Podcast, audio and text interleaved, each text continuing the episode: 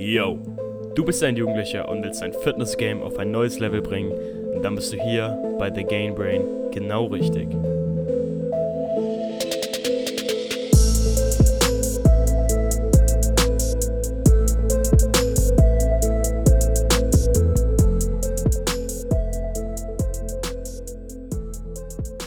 Yo, herzlich willkommen zu einer neuen Podcast-Episode. Heute habe ich wieder den Experten Benjamin am Start.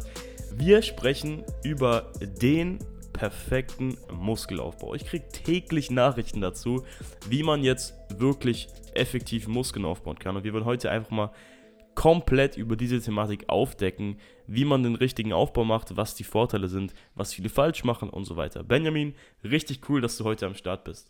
Vielen Dank, freut mich wieder Gast zu sein bei dir, Ben, mein schöner Namensvetter. Und äh, du hast gesagt, dass du es vielleicht auf YouTube hochlädst. Da muss ich mal gucken, dass ich hier ja.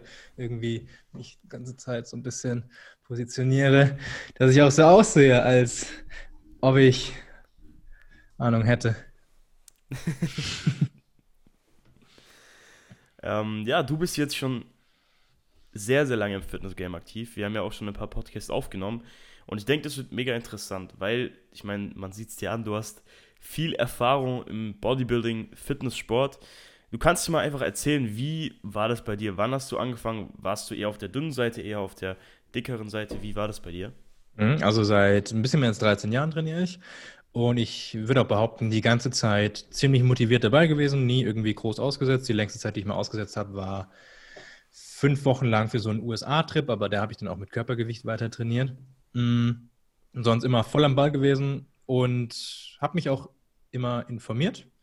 Nur war es halt so vor 13 Jahren, dass es da noch nicht so viele Infos gab. Ne? Da gab es halt noch nicht so Podcasts, wie du jetzt zum Beispiel hier einen machst. Ähm, und es gab natürlich auch viel Bullshit-Wissen. Ne? Es fing da gerade so an mit diesen Foren. Und diese Infos hatte ich da eben. Was gut war, ich hatte von Anfang an darauf geachtet, immer ausreichend Protein zu essen. Tendenziell ein bisschen zu viel, aber auf jeden Fall nicht zu wenig.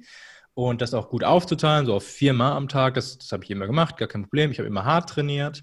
Und ich habe tatsächlich auch immer einen Muskel öfter als einmal pro Woche trainiert, obwohl das damals noch gar nicht so gang und gäbe war. Es war tendenziell so 1,5 Mal, was ich gemacht habe. Das hat sich irgendwie besser angefühlt, da bin ich ganz froh drüber. Worauf ich aber nicht geachtet habe, waren auf die Kalorien. Denn Kalorien waren nicht wichtig damals. So, zumindest laut äh, Foren und so weiter. Ne? Es ging nur um Protein und hartes Training. Ähm, und dementsprechend konnte ich nicht mein Körpergewicht beeinflussen. Ähm, Kalorien sind ja die wichtigste Stellschraube. Ne? Wenn du im Plus bist, dann nimmst du halt zu. Wenn du im Defizit bist, nimmst du ab. Das habe ich nicht gewusst damals. Jetzt denkt man sich, was für ein Depp halt. Ne? Aber damals wusste das so gut wie keiner. Also vor 13 Jahren war es so, ne? Kalorien, ja, ist, ist halt nicht so wichtig. Ne? Protein ist das Allerwichtigste. Und das war natürlich doof, denn bezüglich deiner Frage, ob ich dick oder dünn war, ähm, Skinny Fat jetzt nicht wirklich. Sagen wir mal so ein bisschen weniger als Skinny Fat. Ich war immer einigermaßen trainiert, weil ich früher, ich habe mit 18 Jahren begonnen mit dem Krafttraining und davor bin ich oft geschwommen, also im Verein so zwei bis dreimal in der Woche halt. Aber das hat dafür gereicht, dass ich einen einigermaßen athletischen Körper hatte. So ein bisschen pummelig, aber ich würde jetzt nicht so weit gehen und sagen, skinny fett, das jetzt nicht. Ne? Aber auf keinen Fall okay. dick und auch auf keinen Fall sehr skinny. So. Okay. Ähm, ganz gute Voraussetzungen, würde ich sagen, okay. für, für den Krafttrainingsbeginn. Und äh, ja, aber ich, ich, ich, ich wollte dann halt zunehmen. Ne? Ähm, okay. also langsam wollte ich zunehmen, aber ich wusste nicht, wie ich das mache denn ich hatte ja keine Kontrolle. Ich wusste ja nicht, dass die Kalorien dafür verantwortlich sind. Ne? Also wie gesagt, jetzt mhm. ist es unfassbar, aber äh, damals wusste ich es einfach nicht.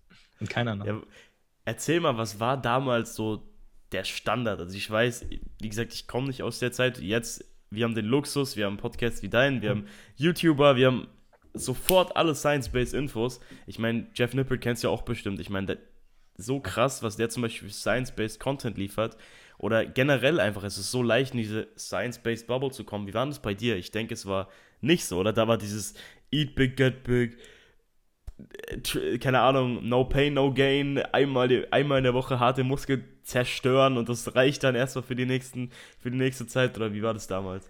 Genau, das war so ähm, bezüglich Training. Einmal in der Woche ein Muskel trainieren, das war absoluter Standard. Ich hatte einen Trainer gehabt, der, äh, also ein Trainer, das war halt so ein Flächentrainer im Fitnessstudio, der mir alle sechs Wochen mal so einen neuen Plan geschrieben hat. Dem war ich auch äh, sehr dankbar, denn er hat mir die ganzen Übungen gezeigt, das ist ja sehr wichtig. So, und ähm, ich habe ja eben schon angesprochen, ich habe 1,5 Mal in der Woche einen Muskel trainiert.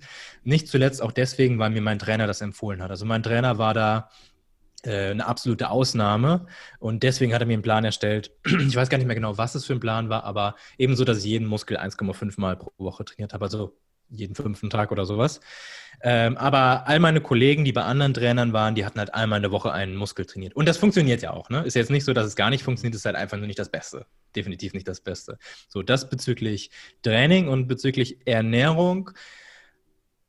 Ja, eat big, get big, genau. Also das hatte man schon hier. Wenn du Masse aufbauen willst, dann musst du ganz viel essen. Ganz viel essen, ja, aber das Wort Kalorien, das hat immer gefehlt. Ne? Also der Mechanismus, der dahinter steht der war nicht ganz klar. Manche hatten gedacht, sie müssen da den ganzen Tag Reis und Brokkoli und Chicken halt essen. Ne? Und manche dachten, sie müssten den ganzen Tag oder sie könnten den ganzen Tag Burger und Pommes und so essen. Aber man, man hat nie so diesen Mechanismus gekannt. Ne? Das war dann eben total schwer und manchmal auch frustrierend, weil man nicht wusste, warum geht denn das Gewicht jetzt nicht hoch? Naja, okay, es hat daran gelegen, dass ich nicht genug Kalorien gegessen habe, aber wenn du nicht weißt, was Kalorien sind, dann ist natürlich Schwachsinn. Ne? So, und erst mit, ich glaube, vor vor sechs oder, nee, nee, vor, okay, das war vor acht Jahren. Ja, es war vor acht Jahren, äh, hatten die Leute das mal so gecheckt, ah, Kalorien, okay, da ist irgendwie was dran und das habe ich dann halt auch aufgefasst im Internet und fing dann auch langsam an mit meinen ganzen Lizenzen, die ich da gemacht habe. Da lernst du es dann natürlich. Ähm, so vor, vor acht Jahren würde ich sagen, auch so auf Social Media, dass da so langsam anfing, sich auf das Wesentliche zu konzentrieren, nämlich erstmal Kalorienbilanzen, aber vorher halt absolut gar nicht. Ja, da war, du warst blind, quasi. So. Mhm. Ja, krass. Also, das kann man sich jetzt gar nicht mehr vorstellen. Überhaupt also, nicht, denn mittlerweile nervt es mit den Kalorien, finde ich, auf Instagram ja. oder so. Jeder sagt immer, äh, ja, es ist immer nur wichtig, Kalorienbilanz und bla bla bla. Ich meine, das wissen wir jetzt mittlerweile ja. fast alle, ne? Aber früher hätte man es halt gebraucht. Und ich denke, früher war auch viel mehr Spielraum für irgendwelche komischen Mythen, dass man, keine Ahnung, keine Boah. Carbs nach 18 Uhr. Alles, habe ich, hab ich natürlich auch gemacht, ne? Habe ich auch ja, den ja, ganzen, jahrelang. Den ganzen Müll. Ja. Sechs Mahlzeiten, sonst zählt es nicht zum Muskelaufbau oder genau. der anabole Proteinshake. Ich kann mir das gar nicht vorstellen, wie. Ich meine, damals war es normal, ne? Aber. Keiner hat Kohlenhydrate nach, 16, nach 18 Uhr gegessen. Da warst, du, so da warst du total der Idiot, wenn du nach 18 Uhr Kohlenhydrate gegessen hast. Halt, ne? Und ich, ich hatte halt fast, abends fast immer Kopfschmerzen. Ich reagiere total sensibel darauf, wenn ich mal eine, eine längere Zeit keine Kohlenhydrate esse. Ne? Fast jeden Tag hatte ich Kopfschmerzen wegen diesem Scheiß. ne? Weil ich halt irgendwie um 15 Uhr aufgehört habe, Kohlenhydrate zu essen. Ähm, ja, hätte ich mal nicht machen können. Aber wie gesagt, das, das war ja. normal. Ja, und damals war ja auch voll dieses Dirty Bulk-Spektrum vollkommen normal oder sowas wie ein Lean Bulk gab es ja damals nicht wirklich, oder? Genau, ähm, ich, ich denke, das liegt halt hauptsächlich auch daran, weil du es nicht richtig äh, kontrollieren konntest. Du wusstest, irgendwie musst du mehr Nahrung in dich reinstopfen. Dann hast du halt ja. gemacht und meistens war es dann einfach zu viel, ne, weil du es nicht kontrollieren konntest. Du wusstest ja nicht, dass Kalorien dafür verantwortlich waren. Ähm, und ja, aber auch selbst als das dann vor, ja, circa acht Jahren mit diesen Kalorien anfing, dass man das eben wusste. Ähm, aber auch da war Dirty Bulk ja total in, denn ja, man war der Auffassung, dass je mehr Kalorien du dir reinstopfst, desto schneller baust du halt auch Muskeln auf. Und das solltest du auf jeden Fall machen, denn wir wollen ja alle schnell Muskeln aufbauen. Punkt. Mhm. Das war die Theorie. Ne? Mehr, mehr war da nicht dran. Also war es früher viel, viel häufiger, dass man diese Permabulk-Fatties gesehen hat, die zwar ein bisschen Muskelmasse hatten, aber auch einen riesen Bauch, oder?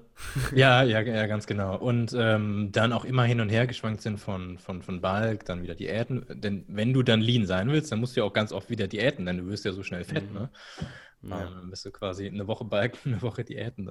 Das finde ich so schwer, weil ich fühle mich sehr unwohl, wenn ich fett bin. Du wahrscheinlich auch. Hm. Oder halt, wenn man, ich könnte dieses Dirty Ball gar nicht machen. Also ich habe mir, ich habe Anfang vor so ein, zwei Monaten habe ich gedacht, okay, jetzt ist Winter, Corona, Sommer ist eh vorbei, ich mache jetzt mal Dirty Bulk. Weil es gibt immer noch ein paar Stimmen im Internet, die sagen, ja, es bringt schon ein paar Prozent mehr, es bringt dir ein bisschen mehr. Und ich wollte so Controlled Bear Mode machen, sage ich mal. Aber ich habe das dann gemacht. Inspiriert. Genau, genau, genau. Aber er hat es auch bereut, ne?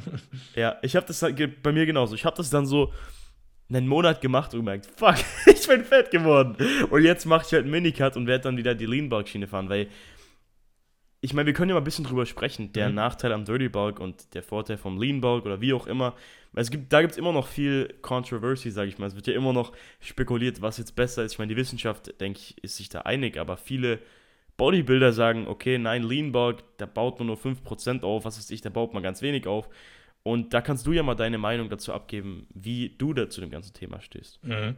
Ja, wie du schon angesprochen hast, Wissenschaft, äh, das wissen, glaube ich, die meisten Hörer und Hörerinnen auch. Äh, Wissenschaft ist, ist ziemlich eindeutig. Man sollte nicht mehr Kalorien zuführen, als man, nicht viel mehr Kalorien zuführen, als man Potenzial hat, Muskeln aufzubauen. Das heißt, da sollten wir gleich am besten auch mal drüber sprechen, mhm. was denn überhaupt so ein äh, realistisches Muskelaufbaupotenzial ist. Und dann können wir vielleicht auch mal ein paar, paar konkrete Zahlen dann auch ansprechen, wie viel denn man in gewissen Szenarien zunehmen sollte. So, aber erstmal vorab, äh, Wissenschaft ganz klar, äh, macht keinen Dirty Bulk. Wenn wir Dirty Bulk jetzt so definieren, mit äh, irgendwie ein Kilo pro Woche zunehmen oder sowas, ne? mit bestehend aus ganz vielen äh, Lebensmitteln, die keine hohe Mikronährstoffdichte haben, wie Burger, ja. Pommes oder Pizza oder sowas. So, ähm, ja.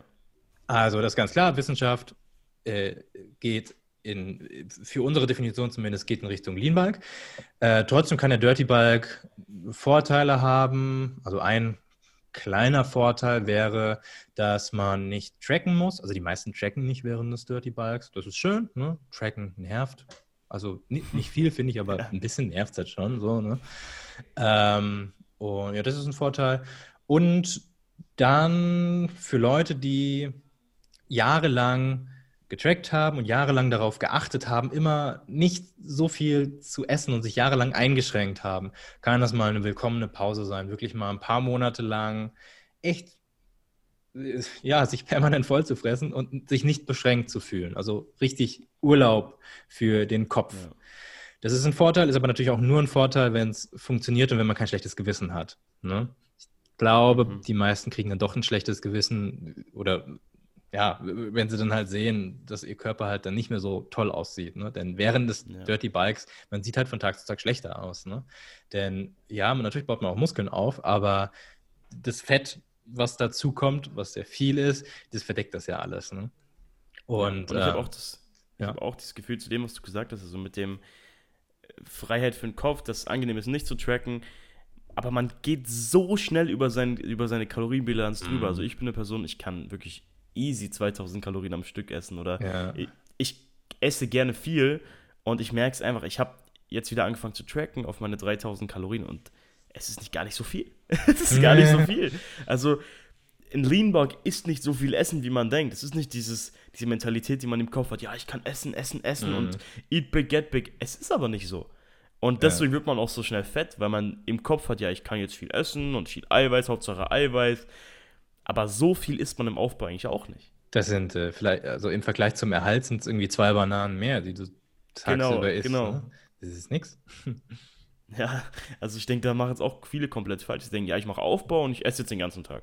Ja, ich, ich denke, ja, ich mache Diät und ich esse nichts mehr. Dass das Problem bei den meisten ist, dass sie, dass sie erwarten, dass der Unterschied von Diät zu Aufbau oder von Erhalt zu Aufbau, dass der groß ist. Und der ist absolut nicht groß. Deswegen würde ich da von der Einstellung her, von der mentalen Einstellung her gar nicht groß anders rangehen als eine Diät an, als an Aufbau. Also Einstellung ja. bezüglich Essen. Und ich würde jetzt auch auf keinen Fall irgendwie die, die Lebensmittelauswahl groß anders gestalten, wenn man eine Diät fertig gemacht hat und dann in den Aufbau geht. Denn du hast sowieso Hunger am Ende der Diät und dann gehst du in den Aufbau rein, wenn du Du, du, wirst schon Probleme haben, die meisten zumindest, mit, mit den typisch cleanen Lebensmitteln nicht zu schnell zuzunehmen. Wenn du dann auch noch in die typischen Aufbaulebensmittel direkt, äh, direkt mit reinbringst, dann kommst du halt, wie du gerade gesagt hast, schnell auf über 3000 Kalorien. Und das ja. bedeutet bei den meisten eine zu schnelle Zunahme. Ne? Und ich denke, man sieht auch viel auf YouTube, zum Beispiel irgendwelche Hardgainer, die sich den ganzen Tag Masse-Shakes, Schokoreiswaffeln, Nüsse und alles reinziehen. Mhm. Und ich persönlich komme halt in so ein Denken, ja, okay, ich esse es jetzt, ich darf das essen, weil ich Aufbau mache. Aber ich, ich spreng dann halt immer meine Kalorien. Und ich denke, viele Menschen sind dann auch so. Die denken, ja, dieser Hardgainer auf YouTube, der isst das, das und das. Ich esse es jetzt auch, tracken aber ihre Kalorien nicht. Und plötzlich sind sie bei 4000 Kalorien und bräuchten eigentlich nur ja, 2800. Ja, Ich meine, diese Leute gibt diese Leute gibt es ja. ja, ne? Die, die, die lügen dann manchmal auch gar nicht. Aber das ist die absolute Ausnahme. Das ist weniger als 10 Prozent, ne? Die äh, so Probleme haben mit dem Zunehmen. Absolute Ausnahme. Ich meine, wir können ja auch mal kurz über dieses Thema Hard Gainer sprechen. Also abgesehen von Stoffwechselkrankheiten bin ich der Meinung, dass es eigentlich nicht wirklich Hardgainer gibt, eigentlich nur schlechte Esser. Eigentlich nur Leute, die ihren Kalorienbedarf nicht kennen und einfach nicht irgendwie sich selbst belügen vielleicht.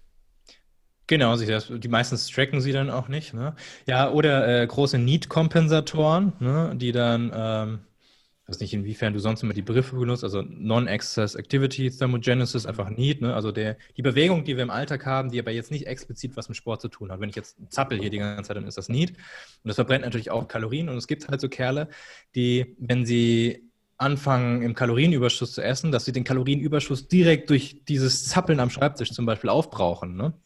Ähm, und wenn sie dann noch mehr Kalorien essen, weil sie sehen, dass sie nicht zunehmen, dann machen sie intuitiv, wollen sie so viel zappeln, dass sie sagen, oh, ich muss jetzt unbedingt mal einen Spaziergang machen. Dann machen sie einen Spaziergang, kommen wieder, dann sind wieder aufgebraucht. Ne? Und dann schaukeln die sich so nach oben mit ihrer Bewegung. Und irgendwann haben sie immer mehr Bock auf Training, gehen dann immer mehr ins Gym und haben quasi nie einen Kalorienüberschuss, weil sie alles aufbrauchen.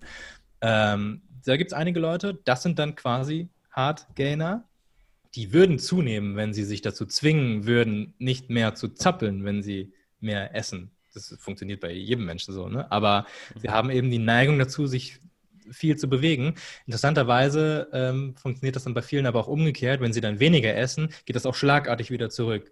Ne? Das sind dann die Leute, die, äh, die schwer abnehmen und schwer zunehmen. Also die müssen schon sehr, sehr, sehr, sehr, sehr viel mehr essen, um zuzunehmen, um dieses ganze Gezappel auszugleichen. Also irgendwann werden die zunehmen, ne? wenn die 5.000, 6.000 Kalorien essen, dann so viel zappeln können die gar nicht. Aber die haben dann auch Probleme ähm, beim, beim Abnehmen, weil sie da dann auch direkt kompensieren und alles so ein bisschen lockerer angehen. Ähm, so, das wäre so ein typischer Hardgainer, ne? also der alles kompensiert mit, seinem, äh, mit seiner Bewegung, aber so an sich, wie du halt schon so sagst, so vom Stoffwechsel an sich macht das keinen großen Unterschied. Ein bisschen schon, dass die direkt mehr Wärme produzieren und so, aber das, das macht halt nicht viel aus. Ne? Insofern gibt es dann Hardgainer eigentlich nicht. Ne? Ähm, ja, jetzt muss man gucken, wie man es definiert. Ne? Aber von, von der Schlussfolgerung her ist, ist, ist, es eigentlich nicht verkehrt zu sagen, es gibt Hardgainer. Denn ähm, wenn wir dann sagen, der ist Hardgainer und auch wenn wir jetzt sagen, okay, das ist aber nur, weil der sich mehr bewegt, bla bla bla, die Schluss, Schlussfolgerung ist ja die gleiche. Der muss viel mehr Kalorien halt einfach essen. Ne? Und ähm, deswegen finde ich es jetzt gar nicht so schlimm, wenn Leute sagen, es gibt Hardgainer, denn sie machen ja nichts verkehrt mit der Schlussfolgerung dann danach. Ne? Der ja, Kerl muss aber man nicht essen. genetisch bedingt zumindest. Nee. Also nicht, nicht so, dass sie es schwerer haben, Muskeln aufzubauen wie ein anderer Mensch. Also ja, irgendwie haben sie es ja schon schwerer, ne? weil, weil sie so viel stopfen müssen. Ne? Und sie haben ja. halt nicht so einen großen Appetit, wie du eben schon angesprochen hast. Ja. das ist halt auch genetisch bedingt. Ne? Nur äh, liegt es halt an sich eigentlich nicht am Stoffwechsel. Die bräuchten viel mehr Appetit und müssten sich ein bisschen weniger, ein bisschen mehr zurückhalten bei diesem ganzen Zappeln und so. Ne? Ja, und ich denke halt, viele nutzen es als Ausrede und sagen, ah, ich bin Hardgainer. Ja, Keine Ahnung, ich muss jetzt nicht so trainieren, ich muss anders essen und das klappt nicht und dies klappt nicht. Und was viele Hardgainer oder Lauchs auch falsch machen, ist, dass sie dann denken, okay, ich bin jetzt ein Hardgainer, ich mache jetzt eine Massephase und werden dann fett. Und mhm. haben einfach vollkommen falsche Erwartungen und denken, ja, ich kann jetzt in einem Monat drei Kilo Muskeln aufbauen oder in drei Monaten zehn Kilo Muskeln aufbauen und haben sowas von eine falsche Erwartung und denken dann, dass sie jetzt im Monat vier Kilo zunehmen müssen und essen dann so viel und so viel und so viel und werden dann einfach fett und dann sind sie skinny fett, weil die Muskeln sind nicht da, aber mhm. das Körperfett. Und das habe ich in vielen, meine, in vielen Leuten bei meinem Freundeskreis gesehen. So, die denken sich, ja, okay, ich mache jetzt Aufbau, ich esse 5000 Kalorien, jeden Tag nach dem Training Burger King. Ich muss ja meine Kalorien decken, ich bin ja Hardgainer. Dann decken sie ihre Kalorien als Hardgainer, haben falsche Erwartungen, essen sehr, sehr viel und werden dann skinny fett. Mhm. Kann das siehst du bestimmt auch oft, ja. oder? Ja, ganz genau. Ähm, bei, bei vielen ist es aber natürlich auch so, dass sie sagen, sie essen den ganzen Tag. Und wenn sie dann wirklich aber mal tracken, dann sieht man, dass sie irgendwie nur, nur 1800 Kalorien essen oder sowas. Ne? Ja. So Fälle gibt es natürlich dann auch oft. Also da kenne ich auch ja. viele in meinem Bekanntenkreis. Ähm, ja, auch, auch Freunde von früher, wenn ich bei denen beim Essen war, ich habe halt immer meine zwei Teller gegessen und die hatten nach einem halben Teller schon keinen Hunger, hatten dann aber danach gesagt, boah, ich bin so satt, ich habe so viel gegessen. Aber ich habe ja gesehen, wie viel sie gegessen haben, das war halt gar nichts, das war so Vögelchenportionen. Ja. Äh, da gibt es auch ganz viele. Also ja. ja. die müssten dann halt mal tracken, ne? Ja, wir können jetzt, apropos tracken, wir können ja mal ein bisschen drauf eingehen, wie der perfekte Aufbau aussieht, ja. wie man den gestalten könnte, was man da beachten muss. Also jetzt mal zum Thema, wir sind hier gerade bei der Ernährung, können wir ein bisschen aufs Thema Ernährung eingehen. Also ich persönlich finde, man muss auf jeden Fall tracken, zumindest hm. die ersten paar Monate, damit man so ein Grundverständnis fürs Essen bekommt. Das siehst du bestimmt genauso, oder? Ganz genau. Also wenn, wenn du noch relativ neu in dem Thema bist, Training und Ernährung, dann empfehle ich eigentlich jedem zu tracken. Man muss ja nicht ganz genau machen, aber du musst halt auch einfach lernen, wo wie viel Protein drin ist, wo Kohlenhydrate drin sind, wo Fett drin ist und so weiter. Das finde ich, sollte man schon ab der ersten Klasse in der Schule lernen. Und ich hoffe, dass es irgendwann das wirklich mal als Schulfach halt auch gibt. Nicht irgendwie freiwillig AG, sondern wirklich verpflichtend. Äh, das ist einfach halt absolut wichtig. Wir müssen wissen, was wir in unseren Körper reintun. So, ne? Ja. Ähm, so, aber die haben wir halt nicht. Ich glaube, an den meisten Schulen zumindest nicht. Und ähm, Dementsprechend müssen wir uns das selbst beibringen. Und das funktioniert nur, wenn wir auch mal eine Zeit lang die Sachen tracken, die wir essen. Ne? Ja. Ähm, ja, also da stimme ich dir auf jeden Fall zu. Sollte jeder am Anfang auch machen. Ähm, was war die nächste Frage? Wie so ein Generell optimaler Auf, Aufbau aussieht? Genau. Ja. Wir können äh, ja jetzt mal ein bisschen über die, auf die Ernährung eingehen. Und nochmal kurz zum Thema, was du gesagt hast, mit dem, dass Leute nicht wissen, was sie essen, sag ich mal. Das ist wirklich so krass. Ich meine, wir sind in dieser Fitnessbubble drin. So bei uns, jeder weiß, was ein Protein ist, jeder weiß, was ein Kohlenhydrat ist, wo wie viel drin ist, jeder weiß, wie viel ja, 100 Gramm Haferflocken ist, bla bla bla. Aber es gibt wirklich Leute, die denken, ja, Proteine, ich brauche Fleisch. Oder ja, Pro oder Kohlenhydrate, ja. ich brauche Brot. Und so viele Menschen wissen das nicht. Und so viele Menschen denken, ja, ähm, Brot hat kein Eiweiß oder Nudeln haben kein Eiweiß es, die haben nur Kohlenhydrate und nur meines. Mein Ey, das ist jetzt schon fortgeschritten, ne? Also wenn ich meinen Vater frage, der weiß nicht, dass das Brot Kohlenhydrate hat, ne? Der ist ja. ansonsten nicht dumm, ne? Aber da halt, da hat er keine Ahnung, ne? Und da denke ich mir auch, Papa, das ist doch. also, das geht doch nicht. Ja. Die wissen gar nicht. Wenn man dann, wenn man dann Muskeln aufbauen will, dann sollte man dieses Grundverständnis bekommen. Und ich denke, dass wirklich Tracken mit Abstand das Beste ist, um dieses Grundverständnis ja. schnell zu bekommen. Also da gibt es in meinen Augen nichts, was daran rankommt, weil man halt so schnell seine Makros kennenlernt und auch seine Kalorien kennenlernt und so sich dann auch im Kopf, sage ich immer, aufbauen kann, was man jetzt essen sollte. Jetzt haben wir dieses Thema Tracken abgeschlossen. Jetzt würde ich mal ein bisschen aufs Thema Eiweiß eingehen, Proteine, weil da gibt es ja auch so viele verschiedene Stimmen, die alle irgendwas Unterschiedliches sagen ich persönlich bin der Meinung, dass man nicht unbedingt die zweieinhalb Gramm Eiweiß braucht für den Aufbau. Ich meine, es gibt ja Studien, die belegen, dass ab 1,6 Gramm im Aufbau zumindest gibt es keine Vorteile mehr wirklich von mehr Eiweiß. Und ich bin halt persönlich so, dass ich lieber weniger Eiweiß an sich esse, Gesamteiweiß und dafür halt noch das Aminosäurenprofil durch meine EAAs zum Beispiel decke. Wie ist denn das bei dir? Ja, also ich, ich würde auch erstmal sagen, so von der Theorie her, auf, auf jeden Fall, 1,6 bei den Studien. Ähm, das, das war auch immer so die, die unterste Grenze. Es kann natürlich sein, dass es dann, wenn man jetzt dann noch mehr Studien hat, dass es dann irgendwie doch bei 1,8 liegt oder so. Ähm, dementsprechend empfehle ich dann den meisten im Aufbau mindestens 1,8 zu essen, halt so lieber mhm. ein bisschen auf Nummer sicher gehen. Aber irgendwie zweieinhalb Gramm im Aufbau oder so wird keiner brauchen. Ne? Wird keiner brauchen, aber es schadet halt auch nicht. Ne? Denn in gewissem ja. Rahmen sind die Makros auch austauschbar. Ne? Ob jetzt ein bisschen mehr Fett ist oder ein bisschen mehr Kohlenhydrate oder ein bisschen mehr Eiweiß, da hast du da einen Rahmen, mit dem du spielen kannst. Das sollte einfach nur nicht zu extrem sein. Ne? Wenn jetzt irgendwie 500 Gramm Eiweiß am Tag ist, dann hast du keinen Platz mehr für Kohlenhydrate und Fette. Und das ist halt auch aus, mit, ähm, aus, aus vielerlei Gründen ist das nicht optimal. Ähm, so, aber ja, so 1,8 Gramm pro Tag mindestens Eiweiß und dann, dann sollte das laufen, wenn die Qualität des Eiweißes jetzt nicht super minderwertig ist. Also als, als Veganer dann halt gucken, dass man, da hatten wir schon mal ja. drüber geredet, so ein bisschen kombinieren. Ne? Äh, als genau. Nicht-Veganer ist dann schon nicht mehr ganz so wichtig. Äh, aber wenn du eher Aas nimmst, dann bist du da eh auf der sicheren Seite. Ähm, und ja, mehr gibt es da jetzt, glaube ich, beim Eiweiß. Also wie, wie es bei mir ist, hast du gefragt. Ähm, ich esse relativ viel Eiweiß, weil ich das gerne esse, ne? mhm. muss ich dazu sagen. Mhm. Äh, das ist wirklich der einzige Grund. Ich bin so bei circa 2,5. Also genau okay. die Anzahl, wo du meintest, ist absolut nicht notwendig, richtig.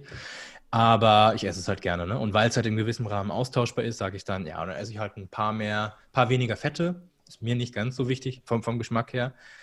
Ähm, und esse halt dann ein bisschen mehr ein bisschen mehr äh, Proteine. Bei, bei mir ist dann, ich esse halt gerne Steak, ne? Oder so. Ja. Und mh, mm, ja, also so, so fahre ich ganz gut. Habe ich aber auch immer schon gemacht, ne? Tendenziell immer ein bisschen mhm. mehr Protein, als so die Vorgabe war, aber wirklich nur, weil es mir gut schmeckt und weil es ein bisschen mehr satt macht. Und ich halt tendenziell ja. halt schon sehr hungrig bin. Hungriger, als ich, ähm, als es mir mein, mein Kalorienziel vorgibt. So, ich würde dann mehr leiden. Mir ähnlich. Ja, okay. Mir ähnlich. Ich meine, es gibt ja Menschen, die können einfach nach ihrem Hungergefühl essen. Naja. Also wenn sie jetzt normal essen und nicht die ganze Zeit sich irgendwelche Twinkies oder irgendwas reinziehen, mhm. dann kann man niemand nach seinem Hungergefühl essen. Aber bei mir ist auch so, ich muss eigentlich tracken, sonst esse ich locker 3500 bis 4000 Kalorien, obwohl ich eigentlich nur um die 3000 im Aufbau essen sollte. Also ich kann und das mit 5 Kilo mehr. Wenn ich 5 Kilo mehr, so eine Mischung aus Muskeln und Fett mehr habe, so, also ich bin jetzt bei 85 Kilo, wenn ich so bei 90 Kilo bin, äh, war ich schon sehr oft auch auf 90 Kilo, dann kann ich nach Hungergefühl essen. Also jetzt, jetzt, jetzt nicht mit viel Süßigkeiten oder so, ne? Mit, mit, sagen wir mal, 80 Prozent clean Lebensmittel, dann esse ich so viel, dann würde ich auch gar nicht mehr essen wollen, auch wenn es kostenlos wäre im Sinne okay. Kalorien. Ne? Aber jetzt so mit 5 Kilo weniger Fett ähm, würde ich komplett ohne Kontrolle zunehmen, wieder auf meine 90 Kilo Settling Point. Okay. So könnte man es dann ja. auch nennen. Wir können ja auch mal ein bisschen über das Thema Fette sprechen, wie wichtig die sind. Da gibt es auch viele verschiedene Stimmen dazu. Also ich bin, ich meine, du auch, wir sind beide Meinung Low Fat, denke ich mal. Solange, solange dieses Low Fat hohe Qualität ist und man nicht irgendein Sonnenblumenöl sich reinpfeift oder ja. irgendwas, ähm, was sollte man bei Fetten beachten? Also ich sage immer so 0,8 bis 1 Gramm Fett, so 90% sollten gesund sein und ich meine, da gibt es ja Leute, die sagen, ja, Keto ist das Einzige für Muskelaufbau, irgend so ein Müll. Wie siehst du das Ganze? Ja, Keto, also das ist sowas von eindeutig, wenn man sich da die wissenschaftliche Lage anschaut. Ne? Zum Abnehmen manchmal ganz okay, da hatten wir auch länger schon drüber gesprochen, gerade weil es bei manchen halt den Hunger so ein bisschen eindämmt. Aber zum Zunehmen auf keinen Fall. Das, es war immer so, dass die Studienteilnehmer im Durchschnitt schlechter Muskeln aufgebaut haben. Die haben mehr Fett aufgebaut und weniger Muskelmasse, wenn sie den Überschuss mit Keto ähm, wenn ja. sie aufgebaut haben mit Keto als mit äh, High Carb. So, also Keto wird für die meisten rausfallen in der Muskelaufbauphase. Ähm, bezüglich Fette 0,8 Gramm ist super als Minimum. Also ja, im Aufbau könnte man sogar auf 0,6 Gramm gehen als Mann. Als Frau würde ich die 0,8 Gramm aber eher nicht unterschreiten. Ja, so ein bisschen kritischer bei mhm. Frauen, Hormonhaushalt und so. Ähm, ja, und dann ist immer die Frage, ähm, möglichst gesunde Fette. Ähm, das gesund ist ja jetzt in dem Fall dann so definiert, gerade bei Fetten, dass es ziemlich ausgewogen sein sollte. Ne? Also wir brauchen gesättigte Fettsäuren und wir brauchen auch ungesättigte Fettsäuren, mehrfach ungesättigte Fettsäuren, einfach ungesättigte Fettsäuren. Ähm, hier unsere Omegas dann zum Beispiel, ne? ob jetzt aus Algen oder aus Fischöl, ganz egal. Ähm, eine gute Mischung halt, ne? So zwei bis drei Gramm DHA und EPA fahren die meisten ganz mhm. gut mit, so Omega-3. Und ähm, ja, ich, ich würde wirklich nicht zu wenig gesättigte Fettsäuren ähm, zu, zunehmen. Ähm, Gerade als Veganer muss man ein bisschen gucken, dass man da die gesättigten Fettsäuren bekommt. Als, als ähm, Nicht-Veganer ist es relativ einfach. Also durch, durch meine Spiegeleier zum Beispiel, ne? Da habe ich ja. so viel gesättigte Fettsäuren drin. Ähm, aber auch als Veganer kriegt man das eigentlich hin. Muss nur so ein bisschen drauf achten.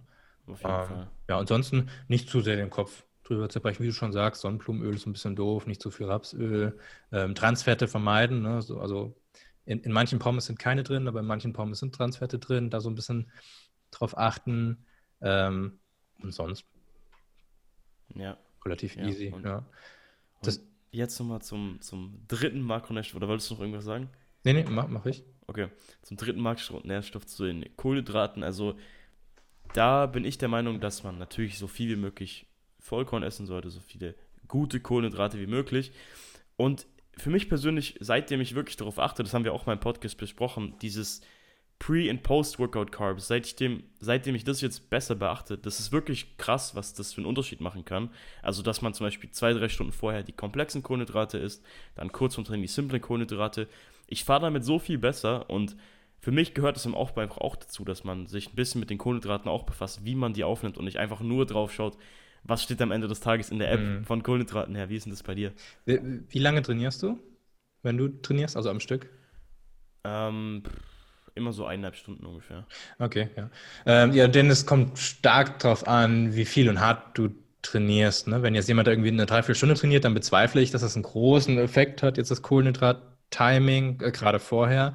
Aber so, so ab anderthalb Stunden würde ich schon sagen, dass dann wichtig ist, dass man mal so zwei Stunden vor dem Training mal schaut, dass, der, dass die Leberspeicher ein bisschen aufgefüllt werden. Kurz vorher nochmal simple Kohlenhydrate, um den Blutzuckerspiegel ein bisschen zu erhöhen. Das, was du gerade gesagt hast. Ähm, ja. Also deswegen meine Frage. Ähm, wie ich das mache, hast du gefragt? Genau. Mm, ja, ich mache es genauso. äh, ich, ich gehe meistens um 2 Uhr trainieren. Also dazu muss ich sagen, ich trainiere zurzeit dreieinhalb Mal in der Woche nur, weil äh, wir haben gerade da eine ziemlich heiße Phase mit der äh, App-Entwicklung. Mhm. Mm, da optimieren wir gerade viel, hast du ja wahrscheinlich gesehen durch das neue Update jetzt auch schon. Ja. Und da kommt jetzt noch einiges mehr. Und da will ich jetzt gerade den Fokus drauf setzen dreieinhalb Mal in der Woche trainiere ich nur, aber wenn ich dann trainiere, dann trainiere ich halt zweieinhalb Stunden, ne, um das irgendwie so ein bisschen auszugleichen, dass ich halt nur dreieinhalb Mal in der Woche trainiere. Und da merke ich das halt enorm. Ne? Ja. Wenn ich mal direkt morgens trainiere und nur eine Banane esse und einen Shake trinke, dann habe ich nach einer Stunde schon echt weniger Power als im Normalfall. Und mein Normalfall sieht so aus, dass ich um zwei Uhr nachmittags trainiere. Ich esse dann um neun Uhr mein Frühstück und ich esse um also Frühstück mit relativ vielen komplexen Kohlenhydraten und esse dann eine Stunde vorm Training nochmal was. Ähm, das sind auch komplexe Kohlenhydrate, aber weniger, nämlich Haferflocken und gehe dann ins Training. Warum komplexe Kohlenhydrate vorm Training? Äh, machen mich halt mehr satt. Ne? Und das ist bei mir echt das Allerwichtigste. Und, und liegen mir nicht im Magen. Würden sie mir im Magen liegen, dann würde ich da auch auf simple Kohlenhydrate zugreifen. Aber da ich halt eine Stunde vorm Training esse, mache ich es dann nochmal mit komplexen Kohlenhydraten. Aber wie du da herangehst, das ist so die, die Lehrbuch-Herangehensweise, halt wirklich simple. Ich weiß nicht, was, was, was ist du vom Training, wenn du sagst simple Kohlenhydrate? Wirklich Maltodextrin oder nicht ganz so krass? Mm, nicht ganz so krass. Also meistens halt eine Banane oder eine Reiswaffel oder irgendwas. Reiswaffel, ja. So ja, das ist super, genau. Wenn man es direkt ja. kurz vorm Training, weil es halt nicht so im Magen liegt. Ne? Genau. Äh, genau. Ja, aber es könnte auch eine kleine Portion komplexe Kohlenhydrate sein. Das Wichtigste ist halt nur, dass es halt dass einen das nicht stört, ne? dass das dann im Magen ja. ist. Und das ist blöd. Ja, ich meine, ich merke bei mir, wenn ich keine Kohlenhydrate im System habe oder kein Glykogen im Muskel habe, dann Punkt, merke ich ja. einfach, dass ich keine Power habe. Dann, wenn ich frühst komplett gefasst, das könnte ich glaube ich gar nicht machen. Also mhm. ich habe das ein paar Mal gemacht, wo ich irgendwie nur was ganz Kleines gegessen habe und ich habe dann einfach keine Power im Training. So, ähm, wir können doch noch mal über so einen ähnlichen Punkt reden. Da habe ich bei Menno Henselmann, ich glaube, den kennst du ja auch. Klar habe ich einen Artikel gelesen, das fand ich auch mega interessant, dass er gezeigt hat, dass OMAD, also One Meal a Day oder Intervallfasten, gar nicht so gut ist. Also dass es schon besser ist, wenn man hochfrequentiert ist. Kennst du dich da besser aus? Also wahrscheinlich weißt du da mehr als ich drüber. Ja, also Menno Henselmann hat es auch sehr lange selber gemacht, intermittierendes Fasten. Nur zweimal am Tag essen, auch mit nicht Keto, aber mit relativ High Fat und hat auch sehr oft davon geschwärmt. Ähm, also das habe ich jetzt nicht mitbekommen, dass er jetzt auch darüber redet mit einem Meal pro Tag. Du, du, du hast es gerade so, so hingestellt als, ähm, also Menno Henselmann hat gesagt, dass ein Meal pro Tag nicht so gut ist, aber mhm. da, da würde ich jetzt sagen, es ist klar, oder? Also, dass ein Meal pro Tag nicht gut ist, ja. oder? Ja, weil ich zum Beispiel mache ja Intervallfasten immer. Aber du isst ja mehr als einmal, also, du isst zweimal, ne? Genau, ja. genau. Aber der hat irgendwie gezeigt, also vielleicht habe ich es auch gerade falsch im Kopf, das war schon eine längere Zeit her, da hat er gezeigt, dass es schon besser ist, wenn man dieses Protein-Timing sozusagen oder ja. generell die Mahlzeitenfrequenz auf 3, 4, 5 hat, 3, 4 als wenn man mhm. jetzt. Ja. Ja, genau. Ja, und dazu kommt, also die meisten kriegen eine Essstörung davon, wenn sie nur einmal am Tag essen. Das ist ja die Warrior-Diät, so nennen es ja auch viele. ähm, und ich meine, du frisst dich an einem, an einem, in einer Mahlzeit richtig voll ähm, und kannst dich danach auch hinlegen halt, ne? Du kannst, kriegst du nichts mehr gestört. Also meistens abends macht man es dann. Und du isst halt verhältnismäßig nicht so gesunde Lebensmittel. Denn wenn du jetzt, wenn du normalerweise viermal am Tag isst und du isst ziemlich gesund, ziemlich clean Lebensmittel und du würdest das alles in einer Mahlzeit essen, das würdest du gar nicht schaffen. Das heißt, du isst dann einen größeren Prozentsatz davon ähm, doch irgendwie mit äh, Pommes, Burger, Pizza oder irgendwie sowas, weil du es halt besser reinbekommst. Ne? Das heißt, ja. das ist schon mal ein großer Nachteil. Du hast weniger Mikronährstoffe. Ne? Der andere Nachteil, also das Proteintiming ist halt nicht vorhanden. Ja. Ne? Und ähm, Blutzuckerspiegel wage ich zu bezweifeln, dass er zwölf Stunden nach dieser Mahlzeit noch irgendwie einigermaßen so ist, dass du dich gut fühlst. Und ähm, das sprechen viele Sachen dagegen, ne? Eigentlich ja. nichts dafür. Außer, dass du dich einmal richtig satt essen kannst. Ja, ist geil, klar. Ja. Aber Ich meine, man kann ja auch nicht 3.000 oder 4.000 Kalorien Salat essen. Das ist, Eben. ist vom Volumen her einfach Eben. nicht möglich. So, du musst, wenn du in einem, in einem, in einer Mahlzeit 3 oder 4 oder 5, na okay, 5.000 nicht, aber 3.000, 4.000 Kalorien essen willst, da musst du zu irgendwas Hochkalorischem greifen. Da kannst das ist unmöglich, in Kartoffeln das zu essen oder so. Das ist, ist einfach unmöglich. Ich persönlich habe bei mir jetzt halt einen Weg gefunden, vor allem jetzt halt im Minicut in der Diät, dass ich halt schon, weil es mir aber besser gefällt, eine kleine und eine große Mahlzeit esse, aber trotzdem mein Proteintiming durch eher aß oder was immer gedeckt habe. Ist also, auch easy, ne? Ja, genau. Ja. Also ich meine, das muss man auch nicht zu verkomplizieren. Also ich weiß nicht, ob ich das vom Podcast mit dir habe oder wo ich das gehört habe. Also dass man halt drei, viermal diesen Leucin-Spike haben sollte, das versuche ich halt, da, das versuche ich zu erreichen, weil das hat man eben nicht, wenn man One Meal a Day macht, dass du halt diesen einen riesigen Spike an allem, mhm. wenn du halt alles in dich reinschaufelst. Aber wenn man das halt so macht, dass man eher Aas nimmt und dann eine kleine Mahlzeit mit Protein, mit 30 Gramm, da hat man ja ungefähr diese 5, 6 Gramm Leucin und dann halt abends nochmal eine größere Mahlzeit. So mache ich das halt zum Beispiel und ich fahre damit eigentlich ziemlich gut, vor allem im Minicut, weil es halt extrem, extrem angenehm ist und man abends noch 1300 Kalorien frei hat und sich nochmal schön was gönnen kann, wenn man ja. über den ganzen Tag nur 2000 Kalorien frei ja. hat. Das ist halt mega angenehm. Ja, ja und, und alles, was zu extrem klingt, ist meistens halt auch zu extrem. Ne? Sowas wie One Meal a Day oder so. Ne? Ähm, ja. Ja. Äh, ja, aber das Wichtigste wird sicherlich sein, mit was für einer Rate, Gewichtszunahmerate man dann eben zunimmt im Aufbau. Ne? Das wird dann noch wichtiger genau. sein als die Mahlzeitenfrequenz und auch noch wichtiger als die Makronährstoffaufteilung. Ne? Ja. Können wir auch mal ein bisschen drauf eingehen, was da so im Rahmen ist. Also ich versuche mich immer drin zu halten, so 0,25 Prozent, maximal 0,5 Prozent. Das ist aber dann schon pro eher. Monat oder pro Woche oder? Pro Woche, ja pro Woche. Also 0,25 Prozent deines Körpergewichts? Ja. Wie, wie, viel, wie viel wiegst du? 0, ich wiege 80 Kilo ungefähr zurzeit. Äh. Also jetzt ein bisschen weniger, wahrscheinlich so 79 wegen der Minicut. Das ist dann irgendwas um die 100 Gramm, glaube ich, pro Woche. Also ich weiß es gerade nicht. Das äh. versuche ich halt immer zu schaffen, sage ich mal. Weil es gibt ja Leute, die sagen, man soll pro Woche 400 Gramm oder 500 Gramm aufbauen. Wie stehst du dazu? Also, äh, ja, mein Taschenrechner hier hatte gerade nicht klar. Ähm, 200 Gramm pro Woche sind das dann, ne? Bei, ich glaube, 1 bis 200 Gramm, ja. Ja. Äh, ja, also bezüglich optimaler Zunahmerate, das finde ich das Allerwichtigste, im, wenn man den Aufbau optimal gestalten möchte, dass man weder zu wenig noch zu viel zunimmt.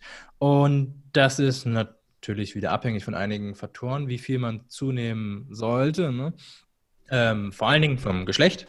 Männer sollten mehr zunehmen als Frauen. Frauen haben einfach ein schlechteres Potenzial, ist, ist einfach so. Ähm, und das ist auch abhängig von der Größe und der Gelenkumfänge. Wenn jetzt da jemanden hast, der zwei Meter groß ist, also schlank und zwei Meter groß und auch noch dicke Gelenke hat, dann hat er ein viel größeres Muskelaufbaupotenzial als jemand, der, also absolut betrachtet, da passt viel mehr dran, als jemand, der nur 1,50 groß ist und schmale Gelenke hat. Ich bringe da immer die Analogie mit dem Kleiderschrank oder der Kleiderstange. Wenn du eine große Kleiderstange hast, dann passen da viel mehr Kleider dran als wenn du eine kleine Kleiderstange hast. Ne? Also eine große Kleiderstange ist jetzt de der Typ mit den großen Gelenken und der allgemein sehr groß ist, da passt viel mehr Zeugs dran, viel mehr Muskelmasse, als es bei dem kleinen Typen. Der, wenn du breite Schlüsselbeine hast, so, so sagen wir mal so, so Michael jetzt Schlüsselbein oder sowas, ne? Mhm. dann passen da ja viel größere Schultern dran. Oder wenn du lange Oberarme hast, dann passt da viel mehr Bizeps dran. Ja. Ähm, als jetzt bei jemandem, der schmal ist. Und das macht halt viel aus. Ne? Ähm, deswegen sind bei diesen, es gibt ja so Kalkulatoren im Internet, äh, Casey Butt, wenn man das mal googelt, da kann man sein genetisches Potenzial ausrechnen, da muss man immer seinen Handgelenksumfang und auch seine Körpergröße angeben. Und mhm. die Rechner reagieren da sehr sensibel drauf. Wenn du fettere Handgelenke hast, dann kommt da direkt mal fünf Kilo mehr raus an genetischem Potenzial. Ne? Also einfach mal googeln, Casey Butt, und dann findet man da so einen Rechner, der ist ganz gut. Ähm, ich zum Beispiel habe sehr schmale Handgelenke, da würde man jetzt sagen, okay, erstmal erstmal erstmal doof, ne? Ja, ist auch doof, man kann insgesamt dann weniger Muskelmasse aufbauen. Aber dazu muss man sagen, das sieht ja auch besser aus, denn wenn wir beim, beim Bodybuilding geht es uns ja um das Verhältnis. Ne? Schmale Handgelenke und dann großer Muskel, das ist ja relativ. Ne? Ja. Auch wenn dann vielleicht, jetzt gucke ich guck gerade auf meinen Unterarm, auch wenn der Unterarm jetzt dann viel kleiner bei mir ist als bei jemandem, der dicke Handgelenke hat, könnte der genauso aussehen, weil, weil das Auge ja die Handgelenke anguckt und dann zum Unterarm geht und das guckt ja den Unterschied an. Ne? Dementsprechend aus Bodybuilding-Gründen ist das jetzt gar nicht so schlimm, wenn man eher so ein von der Struktur her ein schlankerer Typ ist. Ne? Auf jeden Fall sollten wir das schon mal so ein bisschen mit einberechnen, wenn wir jetzt uns ausrechnen wollen, wie soll ich jetzt 100 Gramm pro Woche zunehmen oder 500 Gramm oder sonst was. Geschlecht, Größe, Gelenkumfang, andere genetische Faktoren. Ne? Wenn man zum Beispiel von Grund auf eine hohe Testosteronausschüttung hat, dann kann man natürlich ein bisschen besser Muskeln aufbauen als jemand, der das nicht hat und kann dann auch ein bisschen mehr zunehmen. Ähm, das Allerwichtigste ist meiner Meinung nach kluges und hartes Training. Wenn man jetzt nur zweimal in der Woche so ein bisschen Larifari trainiert, dann sollte man viel, viel weniger zunehmen als derjenige, der sechsmal in der Woche richtig hart trainiert und es auch verkraften kann und klug trainiert. Ne? Das sind Welten. Mhm. Also der kann wirklich doppelt so viel zunehmen wie der andere, der nur so ein bisschen Larifari trainiert. Regeneration, wenn man weniger als sieben oder acht Stunden pro Nacht schläft, muss man da schon gute Gründe für haben. Es gibt Leute, die brauchen das, aber die meisten halt nicht. Und allgemein ähm, je niedriger das Stresslevel ist, desto mehr Muskeln kann man auch aufbauen. Gerade bezüglich Schlaf, hatten wir eben schon drüber geredet, ist halt super wichtig. Ne? Das, ist, das, das ist so ein Riesenunterschied. Ähm, wenn du acht Stunden schläfst oder nur fünf oder sechs Stunden, du hast so viel mehr Potenzial, wenn du acht Stunden schläfst. Ne? Ja. Ähm, enorm. Und natürlich Ernährung also ja, wir reden die ganze Zeit über Ernährung, aber damit meine ich jetzt auch ähm, so Vitamine und sowas, ne? Wenn du jetzt mhm. komplett dirty isst und gar nicht darauf achtest, mal irgendwie Gemüse oder so zu essen, hast du auch ein niedrigeres Muskelaufbaupotenzial, denn die Mikronährstoffe sind auch wichtig dafür, für das Nutrient Partitioning einfach, ne? was ins Fettgewebe mhm. geht. Und du willst halt allgemein gesund sein, dann hast du halt mehr Energie. Und wenn du mehr Energie hast, kannst du mehr Energie ins Training stecken, kannst dich besser steigern und dann kannst du auch mehr, mehr zunehmen. So, das sind jetzt alles Faktoren, die beeinflussen, wie schnell du zunehmen solltest, um möglichst viel Muskelmasse aufzubauen und dabei nicht großartig fett zu werden. So. Ähm, alles jetzt super schwammig und so, können wir jetzt denken, was denn jetzt? Ne? Sag mal was. Da gibt es schon Anhaltspunkte, wenn man halt den Durchschnitt betrachten. Ne? Alan Aragon und Lyle McDonald, die haben da so ein Modell entwickelt. Da sind eigentlich zwei Modelle, aber zufälligerweise gleiche Ergebnisse, fast gleiche Ergebnisse. Die betrachten den Durchschnitt. Der durchschnittliche männliche Athlet hat ein Potenzial ähm, von 10 Kilo Muskelaufbau im ersten Jahr. Also wenn, wenn der alles durchschnittlich richtig macht, 10 Kilo im ersten Jahr und dann die Jahre immer die Hälfte. 10 Kilo im ersten Jahr Muskelaufbau, 5 Kilo im zweiten Jahr, 2,5 danach, 1,25 danach und so weiter. Das nimmt sehr stark ab. Ich würde aber behaupten, die meisten erreichen die 10 Kilo nicht am Anfang. Die, die smoothen das dann eher so auf fünf bis sechs Jahre, alles so nach hinten raus. Ähm, denn, denn, in dem Modell wäre es jetzt so, nach vier Jahren hast du fast alles erreicht. Das beobachte ich in der Praxis in den meisten Fällen nicht, weil die meisten dann doch mal öfter saufen gehen oder sowas und dann verzögert sich das alles nach hinten. Aber so mal, mal als grober Anhaltspunkt hat man, wenn man das alles so aufsummiert, 10 Kilo plus 5 Kilo plus 2,5, bla bla bla, und dann die ganzen kleinen Raten noch, so im 6., 7., 8., 9. Jahr, kommt man auf plus 20 Kilo. Also 20 Kilo kann ein durchschnittlicher männlicher Anfänger an Muskeln aufbauen. Das ist eine ganze Menge. Ähm, und Frauen übrigens circa die Hälfte, ne? also 10 Kilo. So, das kann man jetzt runterrechnen auf den Monat. Und das ist bei einem durchschnittlichen männlichen Anfänger 1 bis 1,5 Prozent des Körpergewichtes pro Monat. Ne? Mhm. Also wenn wir mal annehmen, man wiegt 70 Kilo am Anfang und man peilt 1 Prozent an, dann sind das 700 Gramm als Anfänger, so als unterste Messlatte.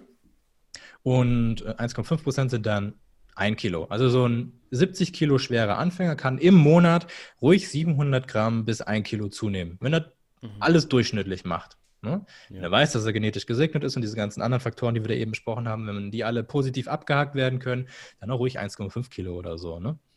Ich, ich sage extra pro Monat, das ist, das ist einfacher, denn sonst sind das ja. immer so kleine Zahlen pro Woche.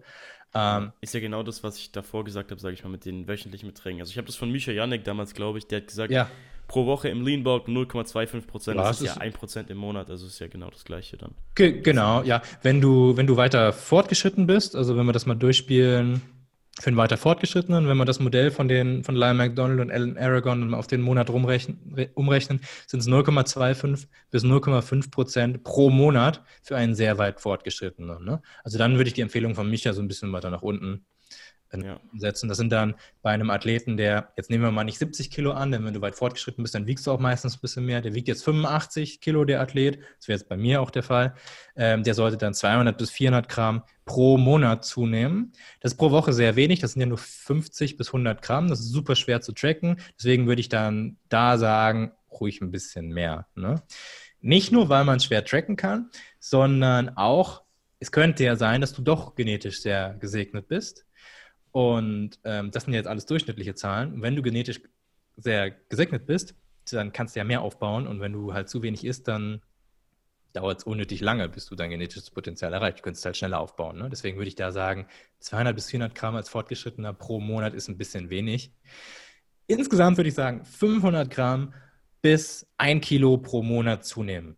Ein Kilo eher, wenn du äh, eher, wenn du ein Anfänger bist, eher, wenn du äh, männlich bist und ähm, wenn du halt allgemein ein hohes Potenzial hast, gute genetische Voraussetzungen, gute Regeneration, gute Ernährung, kluges, hartes Training und so weiter. Und 500 Gramm eher, wenn du weiblich bist und klein bist und schmale Gelenke hast. Und ähm, ja, das komplette Gegenteil von dem, was ich vorher gesagt habe. Kann sich auch jeder gut merken, 500 Gramm bis 1 Kilo pro Monat, easy, äh, jeden Tag wiegen, Wochendurchschnitt bilden, ruhig auch Monatsdurchschnitt bilden ne? oder 30 Tagesschnitt und den dann fortlaufend betrachten. Das ist am allergenauesten. Ne?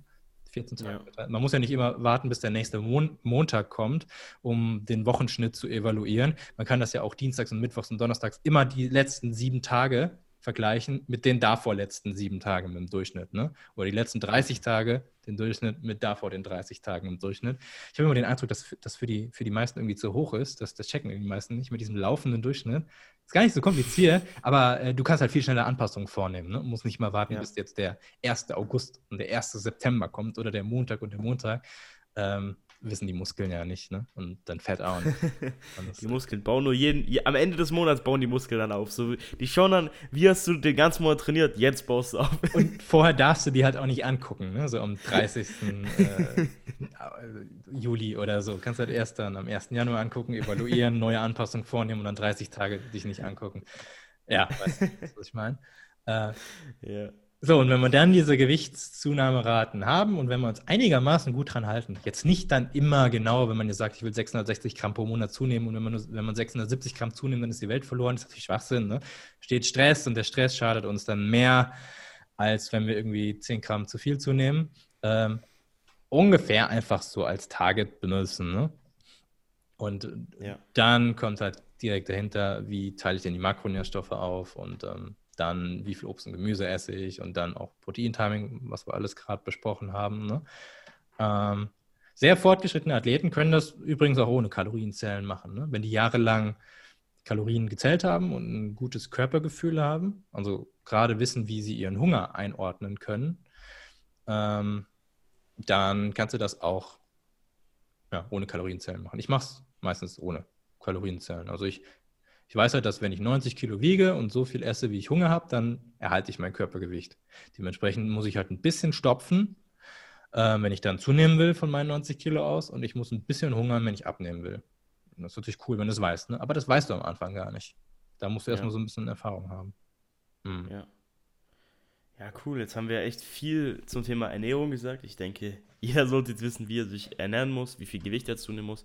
Wir können jetzt mal ganz kurz aufs Thema Training übergehen. Also, wie man trainieren sollte, was für Pläne in Frage kommen. Da gibt es ja auch viele Missverständnisse. Die denken jetzt, dass man, wie gesagt, dieses einmal die Woche, ein, ein Muskel einmal die Woche trainieren, haben wir am Anfang schon besprochen. Aber dieses macht denn am Anfang an Ganzkörper mehr Sinn. Also, die Wissenschaft ist sich ja schon einig, dass am Anfang eine erhöhte Frequenz besser ist als ein hohes Volumen. Ähm, wie siehst du das Ganze? Ja, gerade als Anfänger, um die Technik der wichtigen Übungen zu lernen, ist es toll, eine höhere Frequenz zu haben, dass du zum Beispiel sogar dreimal in der Woche einen Muskel trainierst. Da geht es gar nicht so unbedingt darum, dass der Muskel an sich dreimal in der Woche stimuliert wird. Da geht es dann mehr ähm, um den mentalen Aspekt, dass du dreimal in der Woche eine Übung üben kannst, wie zum Beispiel eine technisch anspruchsvolle Übung wie die Kniebeuge. Du lernst die viel schneller, als wenn du sie zum Beispiel nur einmal pro Woche übst. Ne? Wenn du sie nur einmal in der Woche übst, dann hast du schon fast alles wieder vergessen, wenn du dann nächste Woche das wieder ähm, in Angriff nimmst. Die Kniebeuge, du lernst es dann innerhalb von einem Monat, hast du eine richtig, richtig gute Kniebeuge, weil du sie ja einen Monat, also viermal drei, vier, acht, zwölfmal absolviert hast als nur viermal, wenn du es nur pro Woche trainierst. Du ne? hast viel mehr Erfahrung.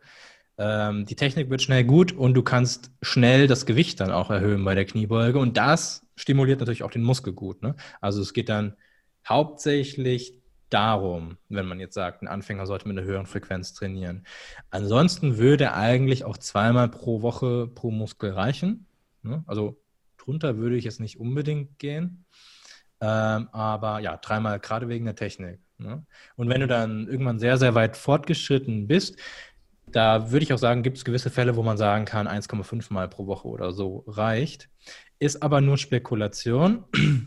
Ich denke aber eine durchaus berechtigte, eine Spekulation, wo was dran ist. Die Theorie dahinter ist, dass mit zunehmendem fortgeschrittenen Status, dass du mehr Sätze brauchst pro Muskel, auch pro Trainingseinheit, um überhaupt einen Reiz zu setzen. Also dass das äh, minimal effektive Volumen pro Einheit dass das auch steigt und dass du dann nicht nur vier Sätze für die Quads in einer Einheit machen musst, sondern fünf, sechs, sieben oder acht Sätze. So, und wenn du das machst, dann brauchst du halt auch längere Zeit, um das zu regenerieren, gerade wenn du auch sehr viel Gewicht dann bewegst, als sehr fortgeschrittener. Das macht einen Unterschied, wenn du 250 Kilo bei der Kniebeuge machst, als nur äh, 50 Kilo oder so.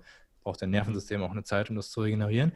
Ähm, so, und daraus ergibt sich dann bei sehr weit fortgeschrittenen eine geringere Trainingsfrequenz als zwei oder dreimal in der Woche. Das könnte dann so sein, dass du dann nur 1,5 Mal in der Woche deinen Muskel mhm. trainierst. Ist Spekulation, weil man noch nicht weiß, ob das wirklich so ist mit diesem minimal effektiven Volumen, dass es wirklich steigt. Hatte ich letztens, oder schon ein Jahr her, mit Brosep auch länger diskutiert. Brosep meint, es steigt nicht pro Einheit. Er sagt halt, ja, Benny, aber du wirst ja auch stärker bei den Übungen. Und wenn du vier Sätze als Anfänger machst für deine Quads pro Einheit, äh, dann, und vier Sätze als sehr weit fortgeschrittener machst, dann ist der Trainingsreiz ja größer als fortgeschrittener, weil du ja viel mehr Gewicht bewegst als fortgeschrittener. Durchaus legitim. Ich vermute aber trotzdem, dass man auch noch mehr Sätze machen muss, um in einer Einheit als fortgeschrittener einen optimalen Trainingsreiz zu setzen. Ähm, ist jetzt halt Auslegungssache. Ne?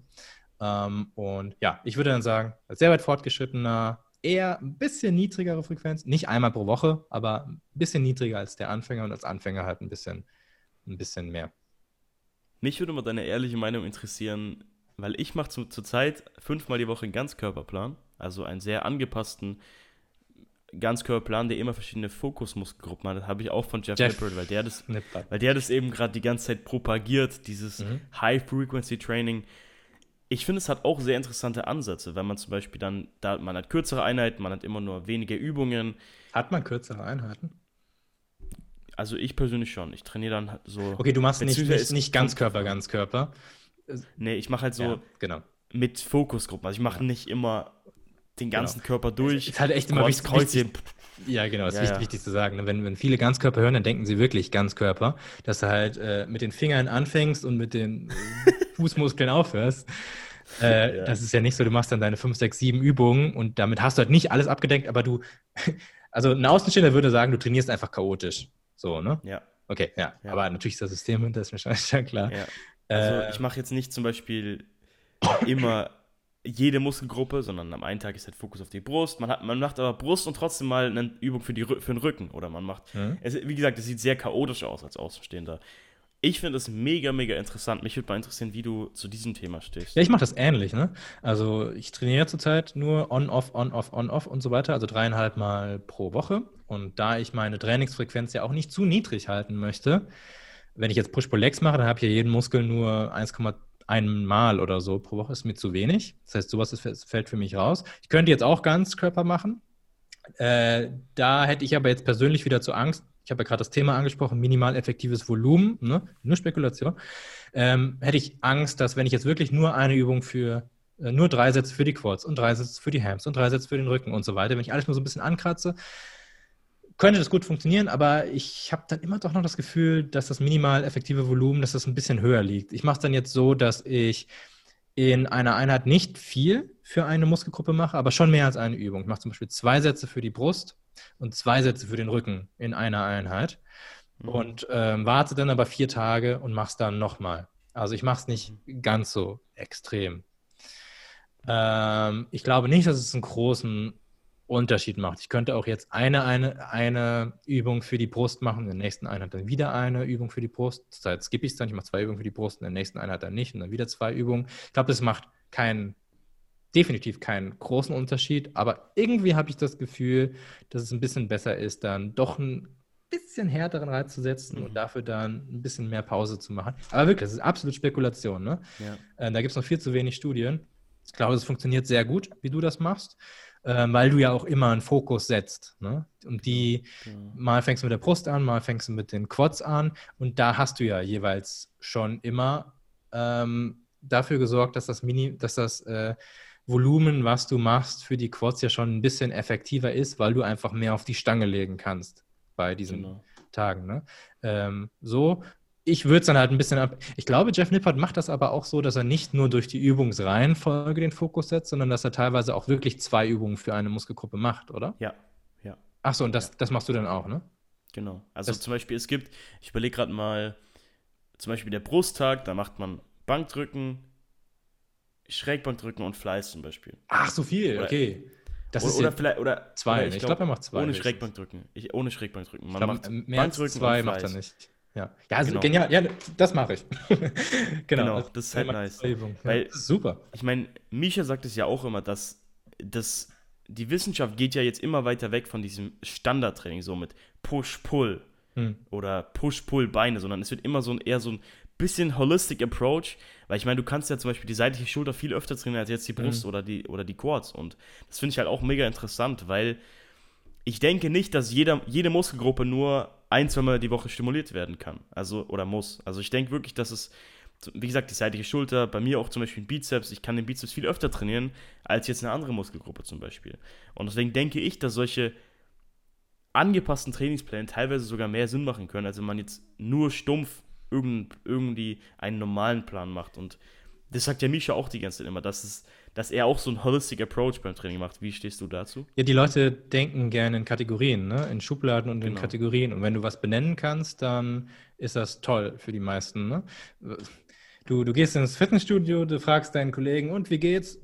Dann fragst du direkt halt, und was machst du heute? Ne? Was antwortest du dem? Ja, ich mache das und das und das und das und das. Da denkt er sich schon, was für ein Idiot. Sag mir doch einfach Schulter oder Beine oder so. Ne? Also so läuft das ja ab. Ne? Ähm, oder wie geht's dir? Gut. Der, der will ja nicht, dass du dem jetzt dein Leben dann erzählst ne? und sagst, ja, und das war gelaufen. Das, gut oder schlecht? Sag mal was. Ne? Äh, Ich, ich glaube, daran liegt das. Ne? Ähm, also ich erwische mich auch öfter dabei. Also wenn ich jemanden frage, äh, was trainierst du jetzt? Und wenn der nur sagt Beine, dann ist okay, dann weiß ich alles so. Ne? Ähm, gibt jetzt bestimmt auch noch einige Beispiele so im normalen Leben. Äh, also, also ich, glaube, das ist der Hauptgrund. Leute können sagen Push oder Pull und die müssen nicht sagen, ich trainiere erst die Schulter und dann äh, die Brust und dann die, die Waden bisschen und dann Waden und ein bisschen Nacken. dann wissen nicht, was dran ist, ne? Aber aus physiologischen Gründen ist das viel sinnvoller, das so differenziert zu betrachten. Ne? Ich, ich sage meistens den Leuten auch, ich habe ja da auch so meine Fokustage und so und trainiere die, die auch so ein bisschen chaotisch wirkend. Ich sage dann meistens, äh, heute habe ich meinen Brustfokustag. So, dann hat der Tag einen Namen. Geil. und die Leute sind zufrieden. Ja. Äh, Mir macht es halt auch viel mehr Spaß. Ich weiß nicht, wie es bei dir ist, aber dadurch, nee, dass mir man. nicht. Echt? am, am Also liebsten mir macht. würde ich äh, äh, nur die seitliche Schulter äh, drei Stunden lang trainieren und am nächsten Tag nur die Brust, so typisch Pro-Split. Das würde mir am meisten Spaß Okay. machen. Ähm, Mache ich aber nicht, was aus physiologischen Gründen ähm, Okay. nicht gut ist. Man kann ja sagen, mach das, was dir am meisten Spaß macht, dann bleibst du dran, bla bla bla. Ja, für Motivationsopfer halt, ne? Da kann man das sagen. Aber Ja, also- ähm, ich, ich, ich mache das, was mir am meisten Fortschritt bringt. Ja. Also ich habe das noch nie probiert mit diesem Bro-Split. Ich habe ehrlich gesagt noch nie in meinem Leben einen Bro-Split gemacht. Ich denke, Okay. das ist schon geil, wenn du, wenn du einen Tag nur den Lat zerstörst, aber das ist halt einfach nicht vorteilhaft. Und ich Genau. finde halt, die Mischung ist halt cool bei diesem Ganzkörper, weil man hat, Mhm. ich bin halt kein Freund davon, zum Beispiel nur Beine zu trainieren. Ja. Auch wenn ich jetzt von allen als Disco, Disco-Pumper verpönt werde, aber mir macht es einfach nicht Spaß, den ganzen Tag nur Beine zu trainieren. Mhm. Ich, ich finde es nicht cool, einfach nur für, für die Beine ins Gym zu fahren. Und ich finde es halt bei diesem Ganzkörper, wie man es nennen will, ob es jetzt wirklich ein Ganzkörper ist, weiß man nicht. Aber man hat halt immer, man hat so diese Fokusgruppen, also ich habe trotzdem Push, Pull, Beine Fokus, sage ich mal. Einen Tag dann halt die Schultern zum Beispiel. Und man hat den ganzen Körper als Fokus. Also man hat schon in einer gewissen Weise so eine Art Push-Pull-Beine-Plan. Aber trotzdem halt dann hat man noch ein bisschen Rücken, ein bisschen Beine. Mhm. Und das finde ich halt mega cool, dass man zum Beispiel nur eine Beinübung im Training hat und dann aber mal eine Rückenübung und dass es trotzdem einen Sinn hat. Also man muss es halt viel besser programmieren, als wenn man jetzt dann, ich meine, es ist viel leichter, einfach einen Push-Pull-Beine-Plan sechsmal die Woche zu machen, als jetzt so ein Ganzkörperplan, der halt sehr individuell ist, sage ich mal. Kommt auch ganz merke, stark auf die Übungsauswahl dann auch drauf an, ne? Denn so, so genau. also ich, ich, muss ganz stark aufpassen, wo ich die Bulgarian Split Squats zum Beispiel in der Woche ja. hinsetze. Wenn ich am nächsten Tag halt wieder die Beine trainiere, kann ich dann nicht nach den Bulgarian Split Squats, ne? Oder wo ich die Romanian Deadlifts hinsetze, weil am nächsten Tag schon wieder was ähnliches trainiert wird, wie du schon sagst, ist sehr, sehr komplex, ja. ne? Ja. Mhm. Da muss man äh, halt sehr stark drauf schauen. Ja, aber das, das macht Spaß, würde ich auch sagen. Wenn es jetzt quasi kein richtiger Ganzkörperplan ist, wie du das sagst, mit Fokus, dann hast du quasi beides. Ne? Du hast am Anfang dieses so ein bisschen Pro-Splittige, du machst ja deine zwei Brustübungen hintereinander, hast auch einen richtig geilen Pump. Ne? Ja. Ähm, wenn du dann deine acht Sätze Brust gemacht hast, das ist laut Wissenschaft optimal, so mehr als zehn Sätze pro Muskel pro Einheit. Scheint nicht so toll zu sein, dann sollte man es lieber aufteilen. Du hast einen richtig geilen Pump nach acht Sätzen normalerweise, zumindest wenn du im Aufbau bist und gut gegessen hast. Ähm, und äh, der Pump sollte eigentlich auch den Rest der Trainingseinheit noch anwehren. Wenn du zum Beispiel danach Rückenübungen machst, brauchst du die Brust auch immer ein bisschen, ähm, sodass der Pump nicht weggeht. Also ich meine so vom Spaßaspekt, ne? hast du dann irgendwie ja. anderthalb Stunden Pump in der Brust, schon geil irgendwie. Und du hast nicht nur die Brust trainiert halt, ne? Hm. Und die Abwechslung ist halt cool. Also, ja. ich finde es halt mega. Ich könnte auch kein Upper-Lower machen, weil mir das viel zu langweilig ist. Mir ist es viel mhm. zu langweilig, ins Gym zu gehen, Oberkörper zu machen, ins Gym zu gehen, Unterkörper zu machen. Ich finde das mega cool. Ich freue mich auf jede Einheit. Also, da ist jeder individuell bestimmt. Ja, ich es ist mich echt halt immer, unterschiedlich. Mhm. Ja, ich finde es halt mega cool, weil ich weiß, okay, heute mache ich Bankdrücken und Fleiß. Oder heute mache ich Latzug und irgendwas. Und das ist halt mega cool, wenn man sich dann auf jede Einheit in einer gewissen Weise freut, wenn man nicht immer nur dieses eine hat, nicht immer nur Beine, nicht immer nur Push, nicht immer nur Pull. Das finde ich halt mega cool. Aber wie gesagt, das ist mega individuell. Wir können jetzt mal generell nochmal drüber sprechen, was man beim Training beachten muss. Also wir haben jetzt Frequenz schon bestimmt. Fokus auf Grundübungen ist ja klar. Also man sollte nicht Bizeps Curls am Anfang machen und Bankdrücken als letztes, weil das ist einfach nicht sinnvoll. Ähm, was mich, das haben wir glaube ich schon im Podcast besprochen, aber was mich mega interessiert wie du dazu stehst, beziehungsweise ich weiß, was die Wissenschaft dazu sagt, aber dieses Thema ans Muskelversagen gehen.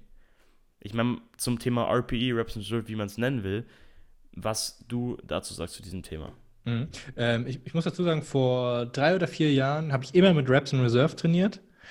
Ähm, also so, dass ich das dann auch äh, von Woche zu Woche so gesteigert habe, mit drei Reps in Reserve den Zyklus gestartet und dann nach und nach auf null Reps in Reserve erhöht und habe auch immer getrackt, die Reps in Reserves.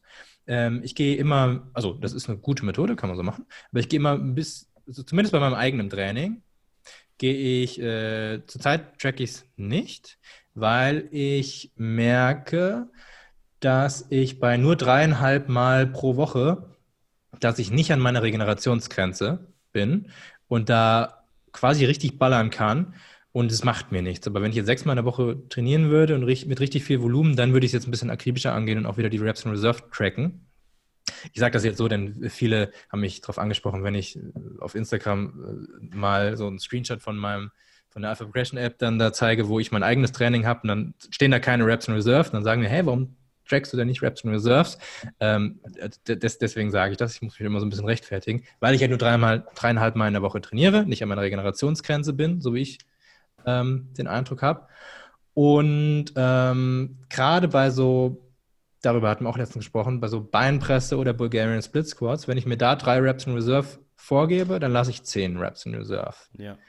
Denn das sind so böse Übungen, die einfach für mich zumindest übelst anstrengend sind. Und ich muss mir da vorstellen, du gehst jetzt ans absolutes, an das Todesversagen und dann schaffe ich drei Reps in Reserve, quasi. So, ne, von der Herangehensweise. So was Psychisches, aber auch da ist jeder anders. Ne?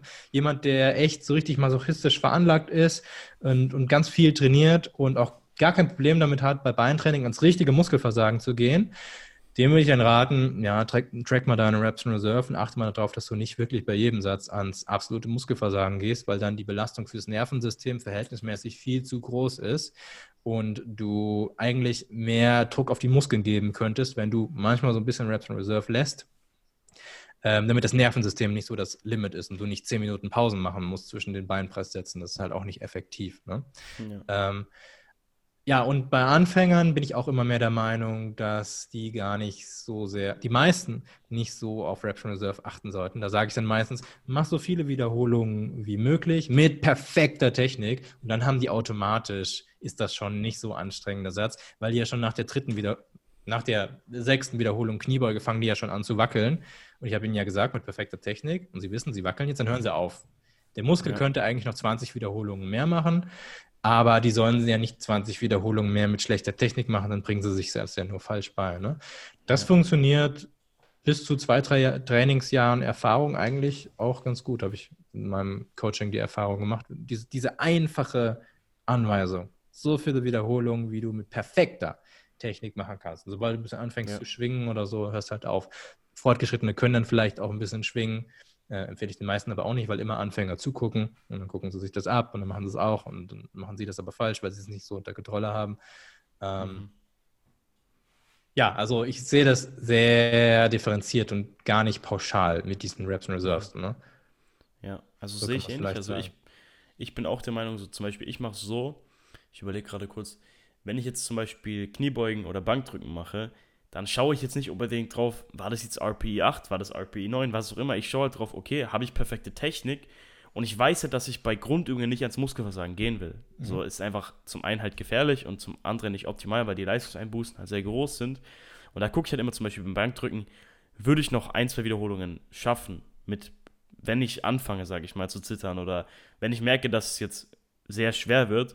Und damit fahre ich persönlich auch ziemlich gut, weil ich bin dann, genauso wie du sagst, trotzdem in diesem, in dieser, in dem grünen Bereich, aber ich muss jetzt nicht so versteift drauf gucken, ob es jetzt eine RP8 oder RP9 oder was auch immer war, weil ich persönlich finde, wie du auch sagst, dieses RPE ist ja oft auch subjektiv. Man nimmt eine RP8 nicht immer wie eine RP8 wahr, weißt du, so wie du gesagt hast, bei der Beinpresse so, da denkst du, du bist bei RP10, obwohl du eigentlich noch 20 Wiederholungen schaffen würdest. Und äh, ja, da ist jeder auch halt unterschiedlich. Ne? Also so ein, so ein Patrick Teutsch oder so zum Beispiel, der kann das beurteilen. Wenn der, so geil, auf, auf seinen Instagram-Story, wenn der da hinschreibt, drei Raps in Reserve, du denkst, der Kerl stirbt einfach jetzt, ne? der, der fällt um. Weil, weil der, der zittert schon bei Raps in Reserve 10 schon, ne? die Beine, das geht gerade so hoch. Aber es sind dann wirklich 10 Raps in Reserve noch drin halt danach. Ne? Und der zittert halt nachher noch mehr. Der hat einfach eine ganz andere, also Schmerztoleranz, da, da spricht man im Bodybuilding gar nicht drüber, aber das ist so unglaublich, ein, ein, ein so unglaublich entscheidender Faktor. Jemand, der, die meisten würden sagen, jemand, der eine Pussy ist äh, und halt einfach eine Schmerztoleranz hat, die, die überhaupt nicht vorhanden ist, dem, dem drückst du irgendwie so auf den Unterarm und dann sagt er, oh, der hat, der, der, wenn der nichts daran ändern, hat der keinen Erfolg beim Muskelaufbautraining. Ne? Einfach absolut gar nicht, denn das, das tut nun mal halt weh, Training. Ne? Gerade bei den Beinübungen. Und äh, ich glaube, da ist eine große genetische Komponente dabei. Also gerade, es gibt ja viele Studien, die untersuchen so die Willenskraft von Menschen.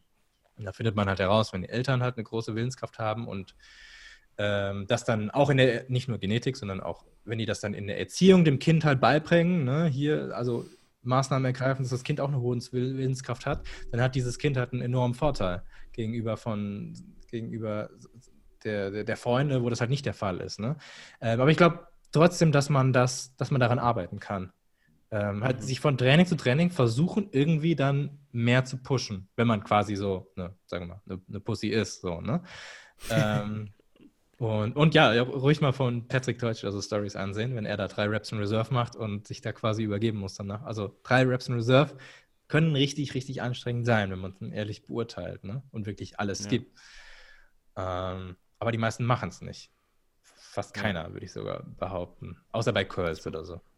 Ja, ich meine, ich denke, viele nehmen auch die Raps Reserve oder RP als Ausrede. Ja. Oh, das ja, war eine RP 8, okay, okay, ich höre auf, tschüss. So, und man soll zwar nicht ans Muskelversagen gehen, aber ans technische Muskelversagen kann man schon rangehen, dass man jetzt nicht, also der Grad ist halt schmal zwischen Intensität und RPE, also man soll schon hart trainieren. Man soll nicht nur oh nein, das war eine RP8, okay, tschüss, ich gehe, das war jetzt zu hart, ich gehe, tschüss, Training vorbei. Das macht auch keinen Sinn. Wenn du bei jedem Satz Bankdrücken aufhörst, sobald es anfängt weh zu tun, dann trainierst du irgendwie falsch. So irgendwie, du, du musst den Muskel ja auch ein bisschen spüren. Und ich denke, da haben auch viele ein falsches Denken drin, dass sie denken, oh nein, jetzt spüre ich meine Beine, das war jetzt eine RP10, ich höre, ich muss aufhören. Und so ist es halt einfach nicht. Es ist immer eine Ermüdung im Muskel spürbar, sage ich mal. Ja, und es ist ja auch irgendwie alles dann doch ein bisschen willkürlich. Wir sagen Muskelversagen. So, wir definieren es ja jetzt so, wenn wir das Gewicht, was wir gerade auf der Stange haben, wenn wir das nicht mehr hochkriegen, okay. Aber es gibt ja danach auch noch was, ne? Du könntest ja Dropsets machen oder so, ne? Genau. Also der, der Muskel, wenn du, wenn du 100 Kilo schaffst und der Muskel versagt, dann ist es ja nur Versagen bei 100 Kilo. Aber du könntest ja jetzt auch noch 80 Kilo könntest du schon noch ein bisschen drücken und 60 Kilo dann auch noch, 10 Kilo auch noch. Nur deine Hände könntest du ja auch noch theoretisch drücken. Irgendwann kannst du die Hände auch nicht mehr hochdrücken, aber du könntest sie auch noch runterfallen lassen. Dein Trainingspartner hebt deine Hände hoch. So jetzt mal ganz extrem gemacht. ja. ne? Dann müssen wir uns da auch fragen, was ist denn Muskelversagen? Ähm, und wir definieren uns jetzt, definieren es jetzt einfach nur so mit dem Gewicht auf der Stange, wenn du das nicht mehr schaffst. Ähm, so ein Dorian Yates würde aber dann halt auch sagen, nee, das ist eigentlich schon Pussy-Training. Wenn, wenn du immer bis zum Muskelversagen trainierst, dann ist das Pussy-Training, denn du könntest dann auch fünf Reduktionssätze machen. Ne? Ähm, ist halt auch die Frage, wo setzt man da jetzt irgendwie die Grenze? Ne? Mhm. Äh, ist schön einfach zu sagen, ja, ähm, immer bis zum Muskelversagen gehen, aber nie Dropsätze machen oder immer kurz vorher aufzuhören. Aber also, was ich damit sagen will, es gibt halt unterschiedliche Trainingsmethoden, die funktionieren. Man muss natürlich das austesten, das austesten, was funktioniert und was am besten zu einem passt. Wenn man das halt nicht mag, immer ganz hart an einen Satz zu gehen und man merkt, dass die Technik sehr schlecht wird, dann würde ich eher ein paar Reps in Reserve lassen, das aber kompensieren durch mehr Sätze. Uh, und wenn man halt so einen Dorian Yates, also Dorian Yates war dafür bekannt, dass er sehr hart trainiert und mit sehr wenigen Sätzen. Wenn man so ein Masochist ist und das auch braucht und das auch kann, so nah ans Muskelversagen zu gehen oder ans Muskelversagen zu gehen, ähm, dann finde ich, kann man das auch ruhig machen. Aber man muss weniger Sätze machen, weil man verkraftet halt weniger. Ne? Mhm. Das ist halt super wichtig zu und, Aber wenn man jetzt einem Anfänger sagt, geh immer bis ans Muskelversagen, immer ballern, ballern, dann macht er das und der macht wahrscheinlich noch Nee, also und er macht nicht weniger Sätze und wundert sich dann, dass er halt nie richtig regeneriert und jede zweite Woche ein Deload braucht. Ne? Das ist dann auch ja. unangemessen. So. Da muss man das Zusammenspiel der unterschiedlichen Trainingsvariablen verstehen. Ne? Wenn ich mehr ja. ans Versagen gehe, muss ich weniger Sätze machen. Wenn ich insgesamt mehr Sätze mache in einer Einheit, muss ich die Frequenz ein bisschen runterkriegen. Das kriegt man dann halt, also entweder raus, wenn man so, so Podcasts irgendwie hört oder Bücher liest in dem Bereich oder auch viel selber testet. Ne? Nicht oder, sondern und am besten. Hm. Ja. Noch ein Thema, was du schon angesprochen hast, gerade zum Thema Intensitätstechniken, Dropsets, wie sie alle heißen, was man da machen ja, kann, Supersätze, keine Ahnung. Können wir auch mal ganz kurz drüber sprechen, weil viele denken jetzt, okay, ich kann nur mit Dropsets Muskeln aufbauen, alles andere macht keinen Sinn.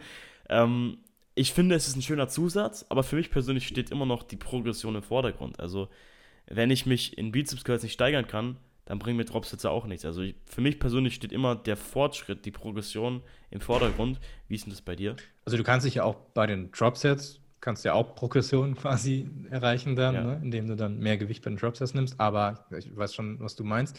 Würde ich genauso ansehen als Zusatz und ähm, als gefährlicher Zusatz, denn die erschöpfen halt sehr, sehr viel ja. Reduktionssätze. Ähm, bei den Grundübungen würde ich es auf keinen Fall machen. Das ist einfach unnötig. Dafür gibt es Maschinen, finde ich. Ja. Ähm, bei mehrgelenkigen Übungen für große Muskeln, wie zum Beispiel eine Beinpresse, würde ich es fast nie machen. Ähm, denn Beinpresse an sich ist schon sehr, sehr hart, wenn man sie sehr, sehr hart macht. Dann auch noch Reduktionssätze. Also bei uns im Gym sehe ich es öfter, da tun sie dann 100.000 Scheiben auf die Beinpresse, machen nur ihre Quarter, Quarter Raps da bei der Beinpresse. Ähm, und dann hören sie irgendwann auf und der Kollege, es war überhaupt nicht anstrengend, der Kollege tut dann da zwei Scheiben runter und die machen weiter. Also sie, sie strengen sich irgendwie noch weniger an beim ersten Satz, weil sie wissen, ich mache jetzt noch fünf Crop Sets. Aber diese waren alle weit weg vom Muskelversagen. Ähm, na, ist jetzt nochmal ein anderes Thema, dass man, dass die mentale Einstellung sich da so ein bisschen ändert. Wenn man weiß, dass man fünf Dropsets macht, dass man weniger Gas gibt bei jedem Satz, das gibt es auch noch, nur das ist auch nicht so geil. So, aber wir nehmen jetzt mal an, dass man immer Vollgas gibt. Ähm, dann würde ich es bei so einer Beinpresse halt nicht machen. Dann lieber an einem Beinstrecker oder bei Leg Curls oder Seitheben. Na, Seitheben kann man fast immer mhm. Dropsets machen. Ähm, ja, aber wirklich nur, also wenn man in Zyklen trainiert, zum Beispiel vier Wochen Progression und dann fünfte Woche Deload, dann würde ich, wenn man, würde ich Reduktionssätze, also Reduktionssätze als eine gute Intensity-Technik, Technik, äh, würde ich bei manchen Isolationsübungen mit einbauen und dann von Woche zu Woche steigern. Erste Woche ja.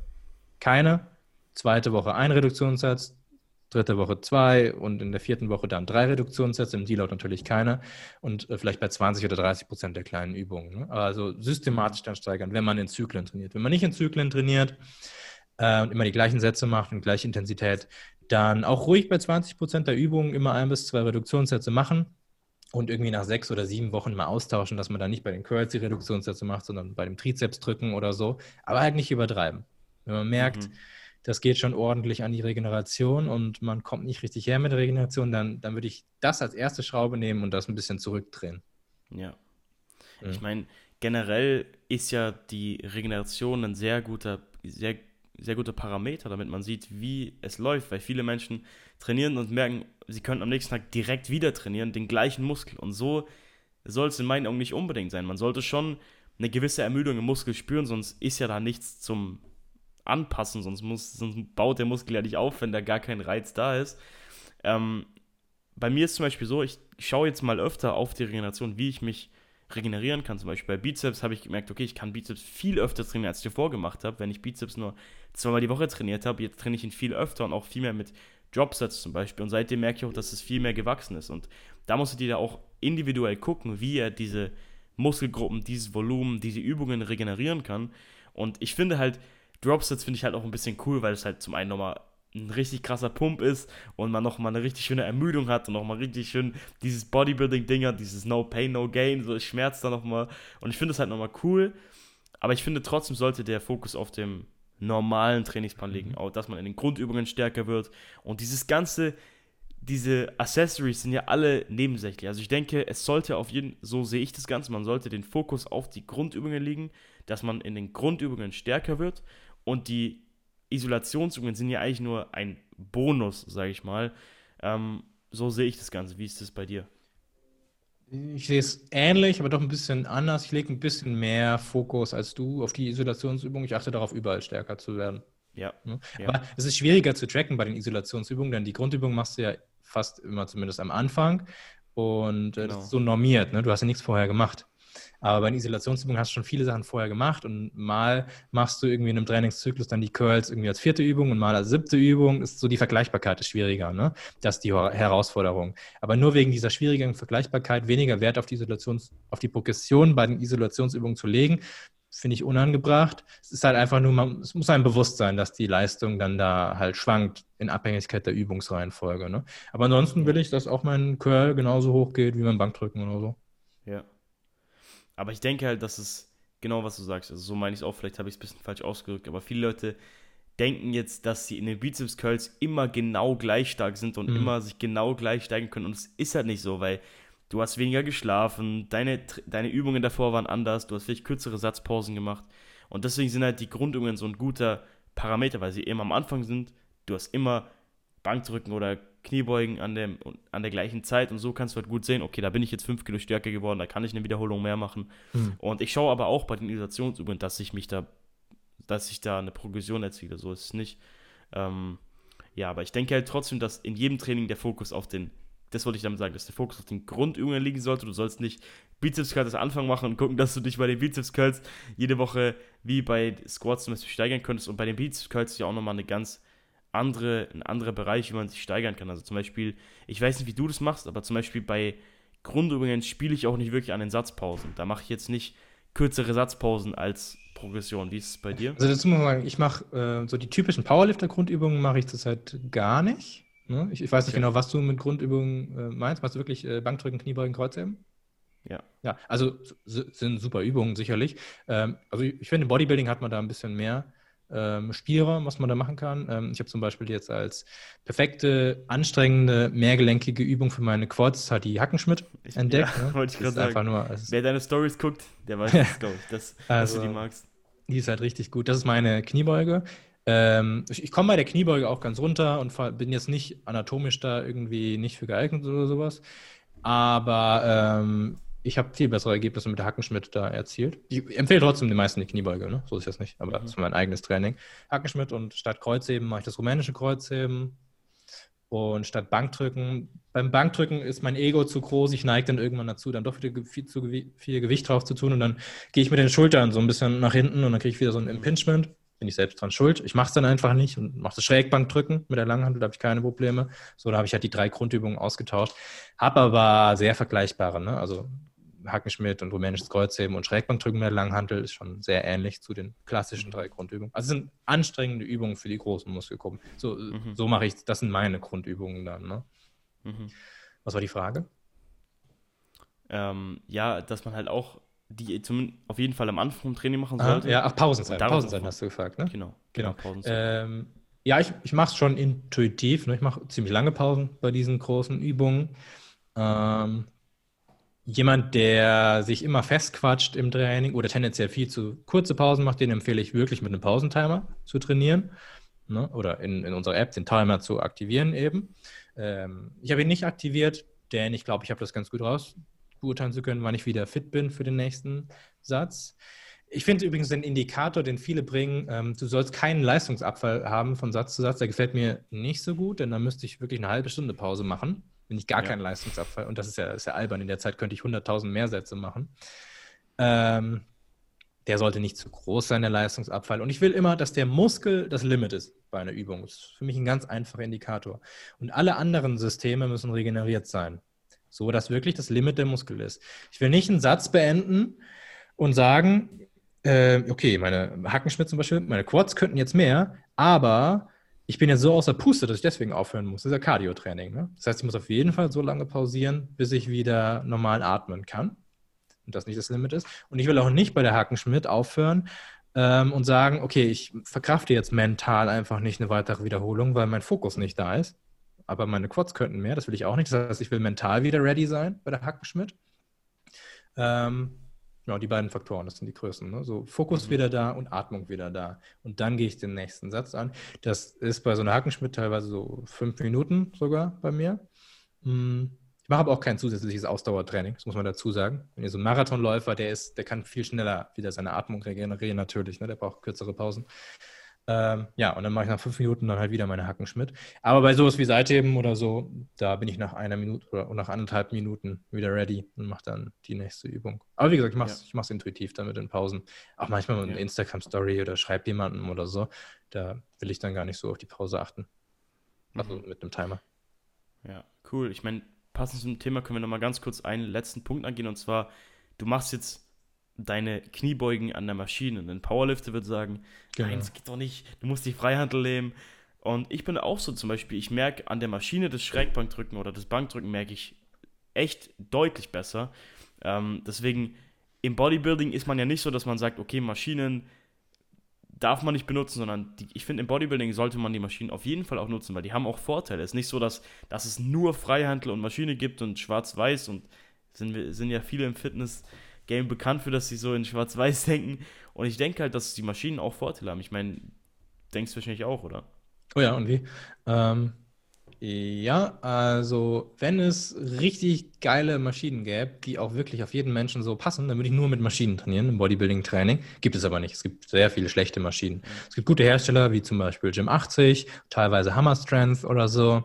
Äh, das sind super Hersteller, die haben das schon gut drauf mit der Widerstandskurve. Man kennt das vielleicht, wenn man sich an so eine Brustpresse setzt und man drückt das Ding, aber irgendwie fühlt es sich komisch an. Es kann daran liegen, dass das eine komische Widerstandskurve ist, dass zum Beispiel im oberen Punkt viel zu hart ist und unten viel zu locker. Oder es kann daran liegen, dass man das Ding nicht richtig einstellen kann, dass es sich einfach komisch anfühlt, wenn man drückt. Das ist meistens bei Maschinen der Fall. Äh, wenn man so Maschinen hat, dann würde ich die nicht benutzen, dann würde ich mit, mit freien Handel, also mit Kurzhandel oder mit, mit Langhandel trainieren. Ähm, aber wenn das eine richtig geile Brustpresse ist, wo du ganz runtergehen kannst und das eine super Kraft-Widerstandskurve hat, wo es sich richtig schön ausgewogen anfühlt oder wo die Wahrscheinlichkeit gleich groß ist, dass du Muskelversagen in jedem Bereich erreichen kannst. Wenn du mal Muskelversagen erreichst, dann erreichst du es mal oben und mal unten. Und wenn du das jetzt auf so einem Graph aufschreiben würdest, wäre das quasi so eine Linie. Die Wahrscheinlichkeit ist gleich groß, dass du mal unten oder mal oben Muskelversagen erreichst. Aber bei vielen Maschinen ist es so, dass die zum Beispiel unten viel zu hart sind und dass du immer unten Muskelversagen erreichst oder immer oben. Das ist dann eine unausgeglichene Widerstandskurve. Ähm, aber wenn du eine, Masch- wie die, diese Hackenschmidt oder so, die ist zum Beispiel ziemlich geil, hat eine relativ ausgewogene Widerstandskurve bei uns im McFit, da kann ich auch ganz tief runtergehen. Da kann ich noch tiefer gehen als bei einer Kniebeuge. Deswegen, das ist der Hauptgrund, warum ich die mache. Ähm, oder ja, allgemein, wenn die Maschine gut zu dir passt, ähm, richtig gut zu dir passt, dann finde ich das wirklich sogar besser als das Training an freien Geräten. Aber die Wahrscheinlichkeit ist so gering, dass du eine richtig gute Maschine findest. Also ich trainiere auch hauptsächlich mit freien, ähm, mit freiem Equipment, weil es nur so wenig gute Maschinen gibt. Bulgarian Split Squats würde ich liebend gern an irgendeiner Maschine machen. Es gibt so eine Bulgarian Split Squat Maschine, aber meistens nur in Gyms in den USA. Ähm, die hätte ich gerne, würde ich dann aber auch mal probieren. Denn bei Bulgarian Split Squat ist ja so, du wackelst ja auch ganz viel, ne? Und manchmal hörst du den Satz auch auf, da könnte dein Gesäß und dein Quads könnten ein bisschen mehr, aber du wackelst halt so viel, dass dein Nervensystem sich gar nicht mehr gerade halten kann, ne? Ähm, da wäre eine Maschine geil, weil du viel stabiler drin bist und den Druck dann auf die Muskeln bringen kannst. Ne? Leider haben wir nicht so eine Maschine, deswegen weiche ich dann aus auf die, auf die Hantelgeschichten. Ne? Mhm. Ähm, mhm. Ja, ansonsten Maschinen, die ich mache. Ähm, an einem Tag trainiere ich die Brust eher am Ende. Da trainiere ich dann nicht frei, weil ich die Koordination nicht mehr aufbringen will. Obwohl die Brustpresse nicht so geil ist, äh, mache ich es dann, weil ich halt das nicht koordinieren muss. Ne? Ähm, und die Hackenschmidt mache ich, aber sonst mache ich echt sehr, sehr sehr, sehr wenig Maschinen, weil wir, finde ich, noch nicht so weit sind. Also vielleicht ist es in zehn Jahren anders, ne? Wenn dann die Gerätehersteller das richtig, richtig drauf haben, ja. gute Maschinen herzustellen.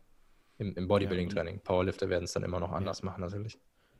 Wie du sagst, ich denke, das ist mega individuell. Also zum Beispiel, ich war jetzt bei einem Kollegen in der Nähe von Leipzig und die hatten so geile Maschinen irgendwie, die, auf die bin ich richtig gut klargekommen. Die hatten zum Beispiel so eine Latzienmaschine mhm. oder eine, auch eine schräge Brustpresse und eine normale Brustpresse. Die habe ich so gut gespürt. Die fand ich sogar besser als normales Training. Mhm. Und das dann halt Glück. Also wenn man, wenn man dann so eine mhm. gute Maschine hat, dann ist es halt gut, dann sollte man die auf jeden Fall nutzen. Aber wie du sagst, es ist halt selten, dass die wirklich so gut sind, dass man sie den Freihandeln bevorzugen sollte. Mhm. Ähm, deswegen muss jeder halt gucken, wie es in seinem Gym ist, wie er damit klarkommt. Jo. Ja, und, und gerade sowas wie äh, rumänisches Kreuzheben durch eine Maschine ersetzen, braucht man eigentlich auch nicht. Die Stange geht sowieso hoch und runter. Klar, kannst du auch mit einer Maschine machen, aber da hast du eigentlich keinen, keinen großen Vorteil. Ne? Du kippst nicht um beim rumänischen Kreuzen. Bei einer Kniebeuge kannst du irgendwie immer umkippen. Ne? Da gibt es dann einen Grund, zum Beispiel die Hackenschmidt zu machen, aber sowas wie rumänisches Kreuzheben, da kippst du eigentlich nicht um. Ähm, also, selbst wenn es da eine richtig gute Maschine gäbe, pff, das gehüpft dann wie gesprungen. Ne? Kannst auch direkt dann frei ja. weitermachen. Ja. Ja, cool, ey. Wir haben jetzt echt so viel Content reingepackt zum Thema Aufbau. Also, wenn sich das jetzt jemand reinzieht, der hat wirklich das komplette Wissen oder sehr viel Wissen, was man braucht. Wir haben jetzt auch, ich glaube, eine Stunde und 40 Minuten oder so gesprochen. Richtig, richtig cool, wie viel Content wir hier reingepackt haben. Vielen, vielen Dank, Benjamin, dass du hier in dieser Episode am Start warst. Gerne. War wieder, war wieder richtig cool mit dem Experten. die werden auch echt gefeiert, die Episoden. Also die werden noch viel gehört, die werden auch ich kriege da immer cooles Feedback zu. Und ich sehe auch, dass immer viele von meinen Followern dann auch in deiner Story sind oder andersrum. So, das ist immer ganz das lustig mich, zu sehen. Das freut mich. Ja. Cool. Benjamin, ich danke dir, dass du hier am Start warst. Und war bestimmt nicht die letzte Episode. Mit Sicherheit nicht. Ich danke dir. Mach's gut. Jo, wir hören uns. Ciao.